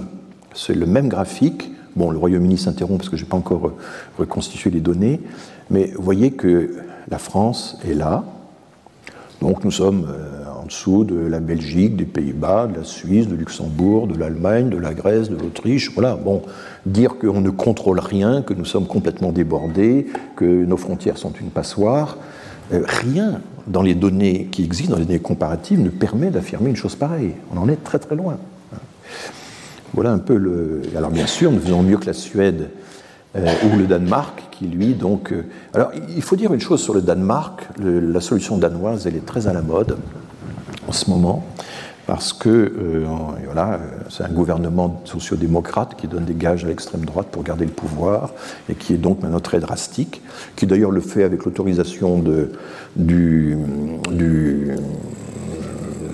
de la Cour européenne des droits de l'homme, la Cour de Strasbourg, qui est extrêmement. Il faut rappeler que la Cour européenne des droits de l'homme, ce n'est pas ce gouvernement des juges qui euh, euh, nous prive de notre souveraineté. La Cour européenne des droits de l'homme a une doctrine qui est de plus en plus affirmée depuis une dizaine d'années, consistant à dire qu'il y a une marge d'appréciation qu'on laisse aux États et en fonction de leur tradition, de leur politique, de la façon dont ils définissent leur politique, on peut les autoriser à. Donc récemment, la Suède a été autorisée dans une affaire spéciale, c'est très récent, à ne pas accepter un regroupement familial euh, que euh, l'individu euh, prétendait obtenir. Donc des pays comme la Hongrie, la Pologne, etc., ont des, des, politiques migratoires extrêmement drastiques, très restrictives, sans pour autant avoir quitté euh, la Convention européenne des droits de l'homme. Donc elle n'est pas la Convention européenne des droits de l'homme, là encore preuve par le contraire. Elle n'est pas euh, cet horrible instrument qui euh, nous empêcherait de faire ce qu'on veut. Là, je fais référence, je, cite des noms, je, bon, parce que la formule m'avait frappé. Eric Ciotti avait déclaré il y a, il y a deux mois que l'article 8 de la Convention européenne des droits de l'homme nous oblige à accepter automatiquement, il avait souligné automatiquement, le regroupement familial. C'est une contre-vérité totale il n'y a aucune obligation automatique à accepter le regroupement familial en raison de l'article 8 de la Convention européenne des droits de l'homme. Et si vous voulez vous en convaincre, il y a une façon très simple de le savoir, c'est d'aller sur le site de la Cour européenne des droits de l'homme, et là il y a des modes d'emploi qui sont mis à jour par les greffiers de la Cour de Strasbourg très très régulièrement, à peu près chaque mois. Il y a un mode d'emploi de l'article 8 de la Convention européenne des droits de l'homme, qui est le fameux article qui consacre le droit à la vie familiale, le respect de la vie familiale. Il y a aussi euh, un mode d'emploi sur l'ensemble des articles concernant la migration et qui décrivent non seulement les articles de la Convention européenne, mais aussi la jurisprudence qui y est associée depuis des années. Ce sont des modes d'emploi extrêmement clairs, même si la matière est parfois un peu compliquée. Et quand vous lisez ça, euh, vous vous rendez compte que l'idée que le gouvernement, que, que, l'Union européenne, ce n'est pas l'Union européenne, hein, c'est c'est le Conseil de l'Europe, puisque les, membres du Conseil de l'Europe, c'est les, gens, ce sont les pays qui ont ratifié la Convention européenne des droits de l'homme. 47 pays, ça va bien au-delà de, l'Europe, de l'Union européenne. L'Azerbaïdjan en fait partie, par exemple. Quels sont les pays qui ont été exclus de la Convention européenne des droits de l'homme depuis qu'elle existe, depuis 1950 euh, La Grèce des colonels, le Bélarus et la Russie depuis l'invasion de l'Ukraine. Donc l'idée qu'on pourrait se retirer la Convention européenne, puis ensuite négocier des articles, etc., alors que nous faisons partie des cinq ou six grands fondateurs de la Cour européenne, que la Cour est sur notre sol, Strasbourg c'est en France, je suis strasbourgeois alors j'insiste parfois là-dessus. Donc euh, vous voyez, il y a une espèce de, de désinvolture et de méconnaissance en même temps. Parce qu'en fait, on est dans une espèce de surenchère où chacun euh, euh, renchérit sur les arguments des autres, mais ne regarde même plus les faits. Euh, voilà, le site de la Cour européenne des droits de l'homme. Alors qu'est-ce qu'il dit cet article 8 Un, c'est un article en deux alinéas, comme tous les articles qui énoncent, qui consacrent des libertés que ce soit la liberté d'aller et de venir, la liberté d'expression, le respect de l'intégrité physique, etc., etc. Chaque fois, vous avez l'énoncé du principe, et ensuite un deuxième alinéa, souvent plus long que le premier, qui explique qu'il y a des limites à ces libertés en question. Ces limites doivent être légales, et les États peuvent imposer des limites au respect de ces libertés si euh, ils, le font dans, euh, pour des considérations d'ordre public, de santé publique, de moralité. La, liste des exceptions autorisées euh, aux, signataires de la Convention européenne est très très longue. Hein. Et la jurisprudence utilise euh, ces dérogations euh, de façon de plus en plus importante. Ce qui est intéressant, c'est qu'il y a évidemment toute une série de juristes qui, sont spécialisés dans la Cour européenne des droits de l'homme, et eux trouvent que la Cour est beaucoup trop laxiste et, qu'elle a, desserré son, niveau de surveillance des libertés fondamentales, alors que dans le discours politique français, on dit exactement l'inverse. On, reproche à la Cour de faire ce qu'en réalité elle ne fait pas, de limiter euh, la souveraineté des États. Bon, d'où viennent ces demandes d'asile? Alors là, il faut un peu travailler, euh, il faut explorer euh, le site d'Eurostat et bon, manipuler tous les, paramètres, etc. Mais enfin, c'est tout à fait faisable, c'est pas très compliqué. Hein. C'est pas de la haute statistique que je fais là, c'est pas des modèles économétriques, c'est ce qu'on appelle de la statistique purement descriptive, hein, qui est assez, assez accessible. Si je classe, alors là j'ai fait une faute, pardon, non mais c'est pas l'Iran, c'est l'Irak. Je ne sais pas si. Non, bah, bon, tant pis, je corrigerai plus tard. Donc j'ai classé. Euh, mais attendez, ça va revenir, ça va revenir. Voilà. Non, non, il en faut plus pour m'émouvoir.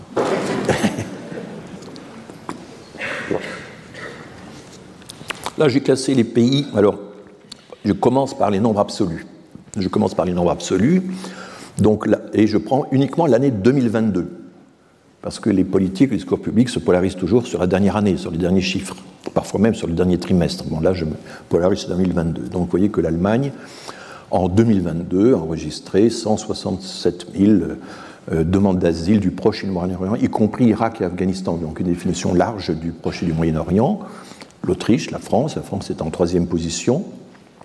Et puis nous avons aussi pas mal de demandes qui viennent de l'Afrique subsaharienne. Le reste de l'Afrique, ça correspond à ça, de l'Europe centrale et des Balkans. Ben, c'est notamment euh, la Géorgie, euh, euh, l'Arménie, des, pays de ce genre.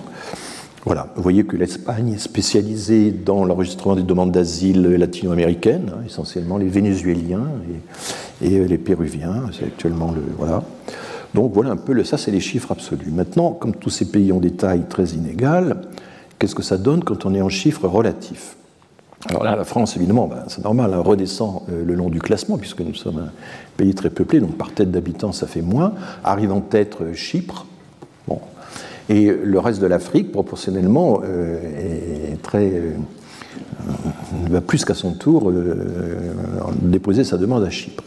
L'Autriche est toujours là, très fortement l'Allemagne, la Suisse, dont, le monde germanophone en gros est très haut placé, hein, avec les îles euh, ou les pays de la Méditerranée euh, orientale. Voilà un peu la situation. Bon, maintenant, si on veut prendre un peu plus de recul et que regarder, faire un bilan non plus de l'année 2022, mais des dix années qui se sont écoulées, vous voyez que l'Allemagne, en dix ans, a enregistré 2,6 millions de demandeurs d'asile, ce qui évidemment est très important dont 1,5 million correspondent au Proche-Orient, au Moyen-Orient, y compris Irak et Afghanistan. La France, est 1 million. C'est facile à retenir. En un an, on a enregistré un million de demandes. Euh, nous sommes 67 millions d'habitants. Il hein. faut toujours s'imaginer ça. Et on voit que nous sommes, avec l'Italie, l'autre pays qui enregistre le plus de demandes venant de l'Afrique subsaharienne. C'est très net. Et maintenant, quand vous regardez en termes relatifs, ben, la, migration, pardon, la migration, ça y est, ça en termes relatifs, donc le bilan pour les dernières années, évidemment, on déclasse la France une fois de plus, et euh, des pays comme Malte, comme la Chypre, etc., évidemment, prennent leur part plus qu'à leur tour.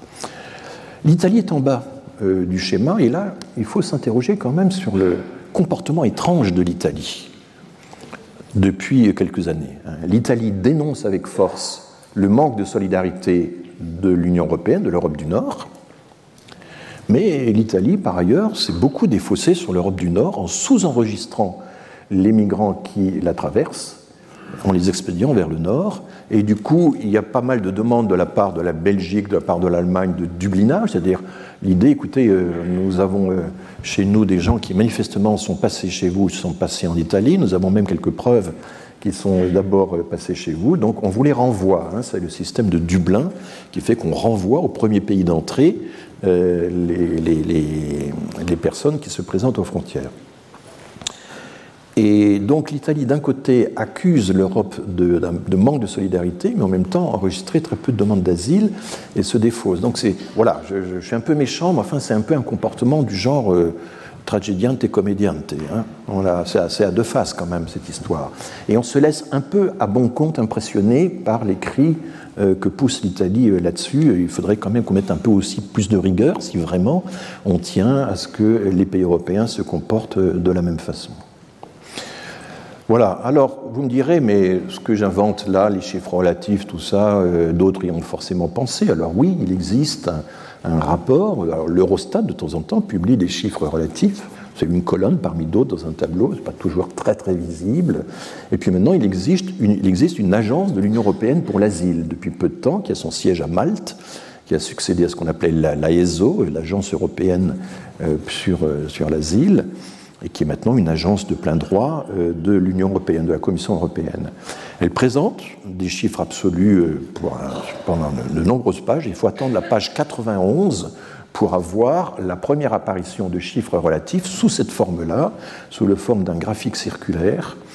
Et là, euh, je suis désolé, mais les, infographistes se passionnent pour les chiffres, pour les, diagrammes circulaires.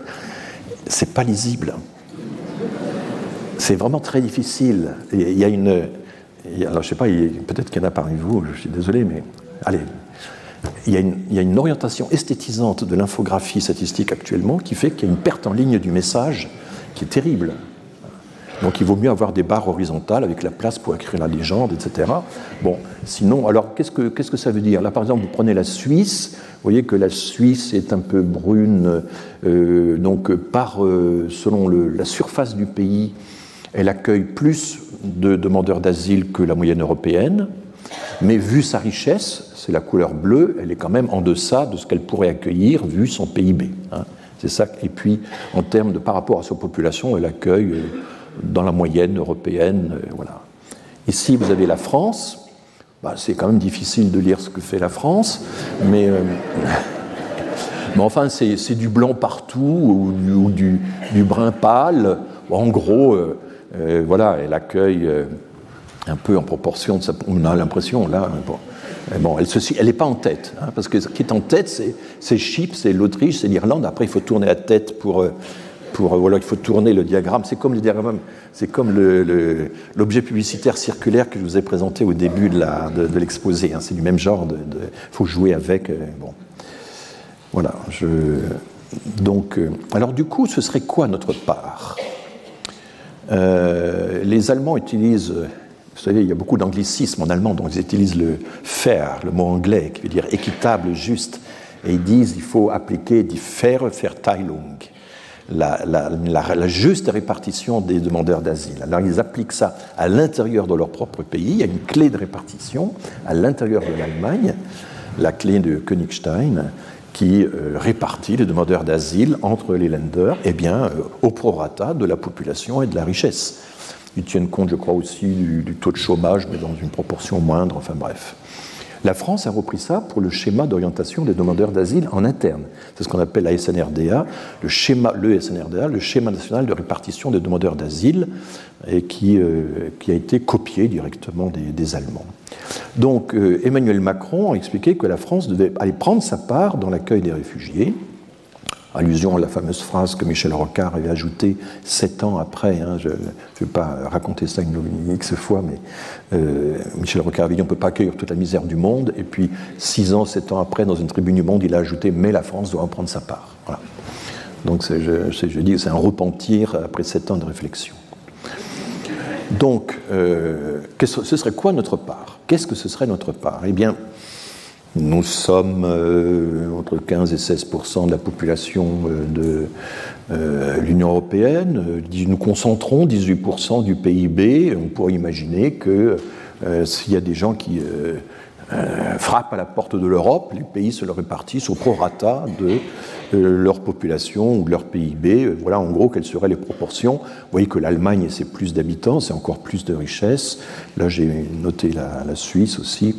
Qui par rapport à, sa population est très riche. Hein. on, le voit bien quand on regarde le, ratio entre les deux. Euh, si on fait, c'est assez simple, hein. si on prend l'exemple des Syriens, je vous ai dit 7 millions à peu près de déplacés externes en Syrie, sachant qu'il y en a 7-8 millions qui sont déplacés internes. Où vont-ils hein? Eh bien, il y en a 18% seulement qui vont dans l'espace économique européen. Les autres sont en Turquie, euh, au Liban, en Jordanie, etc. Hein. Donc 18% de ces 7 millions, c'est-à-dire 1 215 000, arrivent à déposer une demande dans l'espace économique européen. Sur ces 1 215 000, sur ces 18%, quelle est la part que nous, nous avons prise? Nous avons accueilli 3%. Nous avons enregistré les demandes de 3% des Syriens qui ont réussi à déposer une demande en Europe. Et les Allemands, c'est 53%. L'écart est considérable. Vous refaites le même calcul pour les Irakiens, c'est 3,5 contre 48,3. Les Afghans, là, on a fait un effort. 8,4%, c'est un effort important. Et quand on actualise les chiffres, parce que là j'avais fait le décompte de 2014-2020, quand on regarde 2022 inclus, ben là évidemment, après la chute de Kaboul, après la chute de Kaboul, la France a fait un, a fait un effort particulier. Et donc c'est 11% des Afghans ayant déposé une demande en Europe que nous avons enregistré, 11% notamment via euh, l'ambassade de France à Téhéran, le consulat de France à Téhéran, mais l'Allemagne, c'est encore 34%. Et ça ne s'explique pas par la différence de population entre l'Allemagne et la France. Donc, pour les Ukrainiens, c'est très étrange, mais on retrouve la même proportion. Nous n'avons accordé de protection temporaire qu'à 5% des Ukrainiens qui ont réussi à déposer une demande en dehors des pays limitrophes de l'Union européenne. Et, et, donc, du coup, il y a une question, on fait beaucoup moins que notre part, à quoi c'est dû? Alors là, je prends l'ensemble de l'Europe géographique. Et voilà le début du classement, et voilà la fin du classement. Vous voyez que l'Allemagne, le Luxembourg, l'Autriche, dans toute l'ère germanique est assez concentrée. En foncé, vous avez les pays limitrophes de l'Ukraine. Vous voyez que le pauvre Monténégro, proportionnellement à sa population euh, euh, par milliers d'habitants, hein, euh, a enregistré beaucoup de monde. Et où est la France? Elle est là. Donc on a fait un effort formidable pour les Ukrainiens, mais les Ukrainiens, ils ont été jusqu'à 110 000 euh, l'été 2022, et puis il a fallu renouveler les demandes pour pouvoir bénéficier de l'ADA, parce que sans être demandeurs d'asile, les Ukrainiens avaient droit à l'allocation pour demandeurs d'asile. Hein. Vous vous souvenez peut-être de cette particularité. Et du coup, ces 110 000 sont redescendus à 70 000, donc une baisse de 40 parce que les uns sont retournés en Ukraine, les autres sont allés dans les pays où il y a des diasporas ukrainiennes beaucoup plus importantes que chez nous. Donc il y a, hein, je, n'incrimine pas le gouvernement français, mais il y a des préférences aussi qu'ont les migrants.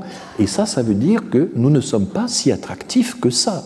Il y a tout un discours pour dire Ah, l'ADA, l'allocation pour demandeurs d'asile, vous vous rendez compte, c'est beaucoup trop élevé. Euh, quand on regarde par personne, en fonction des conditions de logement, etc., l'ADA française est supérieure à l'ADA allemande. Et c'est notamment Dominique Régnier qui a beaucoup insisté là-dessus, euh, euh, Didier Leski aussi. Nous accumulons euh, tous les dispositifs qui font que nous sommes beaucoup trop attractifs, nous sommes trop généreux, nous versons dans l'humanitaire, nous faisons de la morale au de faire de la politique, et c'est ça qui attire les migrants. Mais si c'était vrai, les Ukrainiens n'auraient pas dû repartir, ils auraient dû rester et venir beaucoup plus qu'à leur tour. Si c'était vrai, si tous ces dispositifs que sont l'AME, l'ADA, euh, l'aide médicale d'État, donc euh, la protection sociale de façon générale, le droit du sol, le logement social qu'on offrirait comme ça très généreusement. Si tout ça était formidablement attractif, ce n'est pas trois ou quatre fois moins que notre part dans, au prorata de, de notre poids démographique ou économique que nous accueillerons, ce serait beaucoup plus. Et donc, les gens qui disent, voyez, on a plein de dispositifs qui sont beaucoup trop attractifs, qui font des comparaisons terme à terme entre euh, un dispositif en France et l'équivalent en Allemagne, supposent que le dispositif en question est intrinsèquement attractif. Mais c'est toujours pas une démonstration. S'il vous plaît. Donc c'est toujours pas une démonstration. Et en fait, la seule preuve que nous sommes vraiment attractifs, c'est ce qu'on appelle en économie les préférences révélées. Hein. Ce sont les préférences qui, euh, c'est la façon dont les euh, personnes se sont euh, effectivement distribuées, réparties entre les pays au bout de, quelques années. Là, je prends le PIB, j'ai gardé le même classement des pays, donc c'est un peu étrange. Mais vous voyez, la ligne 1, c'est si notre part de l'accueil des demandeurs d'asile correspondait à notre part du PIB européen, on serait tous sur la ligne 1. On n'en est, en est, pas là. Vous voyez que la Géorgie, au bas du tableau, a quatre fois plus de, de, demandeurs d'asile enregistrés que sa part du PIB, et la France est là. Voilà, alors les, gens vont là où les, diasporas euh, sont présentes. Il n'y avait que 15 000 Ukrainiens en, en, France avant l'invasion. Il y en avait 135 000 en Allemagne, par exemple, hein, et 107 000 en Espagne. Donc ça, ça joue. Ce sont les diasporas qui ont pris leur part et non pas les États. Hein. C'est ça qui, c'est la formule qui, me paraît-il, résume tout ça. Maintenant, quand on regarde le reste des pays européens, les, restes, le reste du monde, en dehors de la Syrie, de l'Irak, de l'Afghanistan, même de l'Ukraine, il y a d'autres pays qui demandent l'asile. Et là, pour cette partie-là du monde, l'Afrique subsaharienne, l'Afrique, euh, la Corne de l'Afrique, l'Asie, là oui, nous enregistrons 18% des demandes qui viennent, nous enregistrons juste notre part du PIB. Donc nous ne sommes pas follement attractifs, mais nous sommes raisonnablement attractifs si la raison consiste à, prendre juste notre part. Voilà, on a un dernier bilan. Euh, je, pense qu'on ne va pas pouvoir faire de discussion, ce sera la semaine prochaine. J'en suis désolé. On va y traîner la semaine prochaine la discussion, mais vous pourrez poser des questions éventuellement sur ce que je, vous ai dit aujourd'hui. Quand on fait le bilan de 2012 à 2021 pour 10 000 habitants, euh, voilà où se classe la France par rapport à ce qu'ont fait la Suède, l'Allemagne, la Suisse, etc. Pour l'Ukraine, ben, c'est la, la, colonne suivante. Et donc, c'est ce que je vous disais, il y a un démenti à l'appel d'air. L'appel d'air, c'est encore autre chose. Mais enfin, l'idée que notre protection sociale, notre dispositif social attire plus qu'à leur tour excessivement, euh, ça, ne marche pas. Ça n'est toujours pas démontré. Et il y a aussi l'argument, mais vous voyez, nous sommes pris dans une compassion humanitaire, nous versons dans l'humanitaire, là où il faudrait de la politique. Alors la version chic de cet argument, c'est il faut faire, il faut pratiquer l'éthique euh, de responsabilité au lieu de l'éthique de conviction. Hein. C'est la, version euh, euh, philosophique de il ne faut pas faire de morale, il faut faire de la politique. Mais moi, je réponds très simplement, y compris quand on essaie de juger l'action du pape, par exemple, il fait à la fois de la morale et de la politique.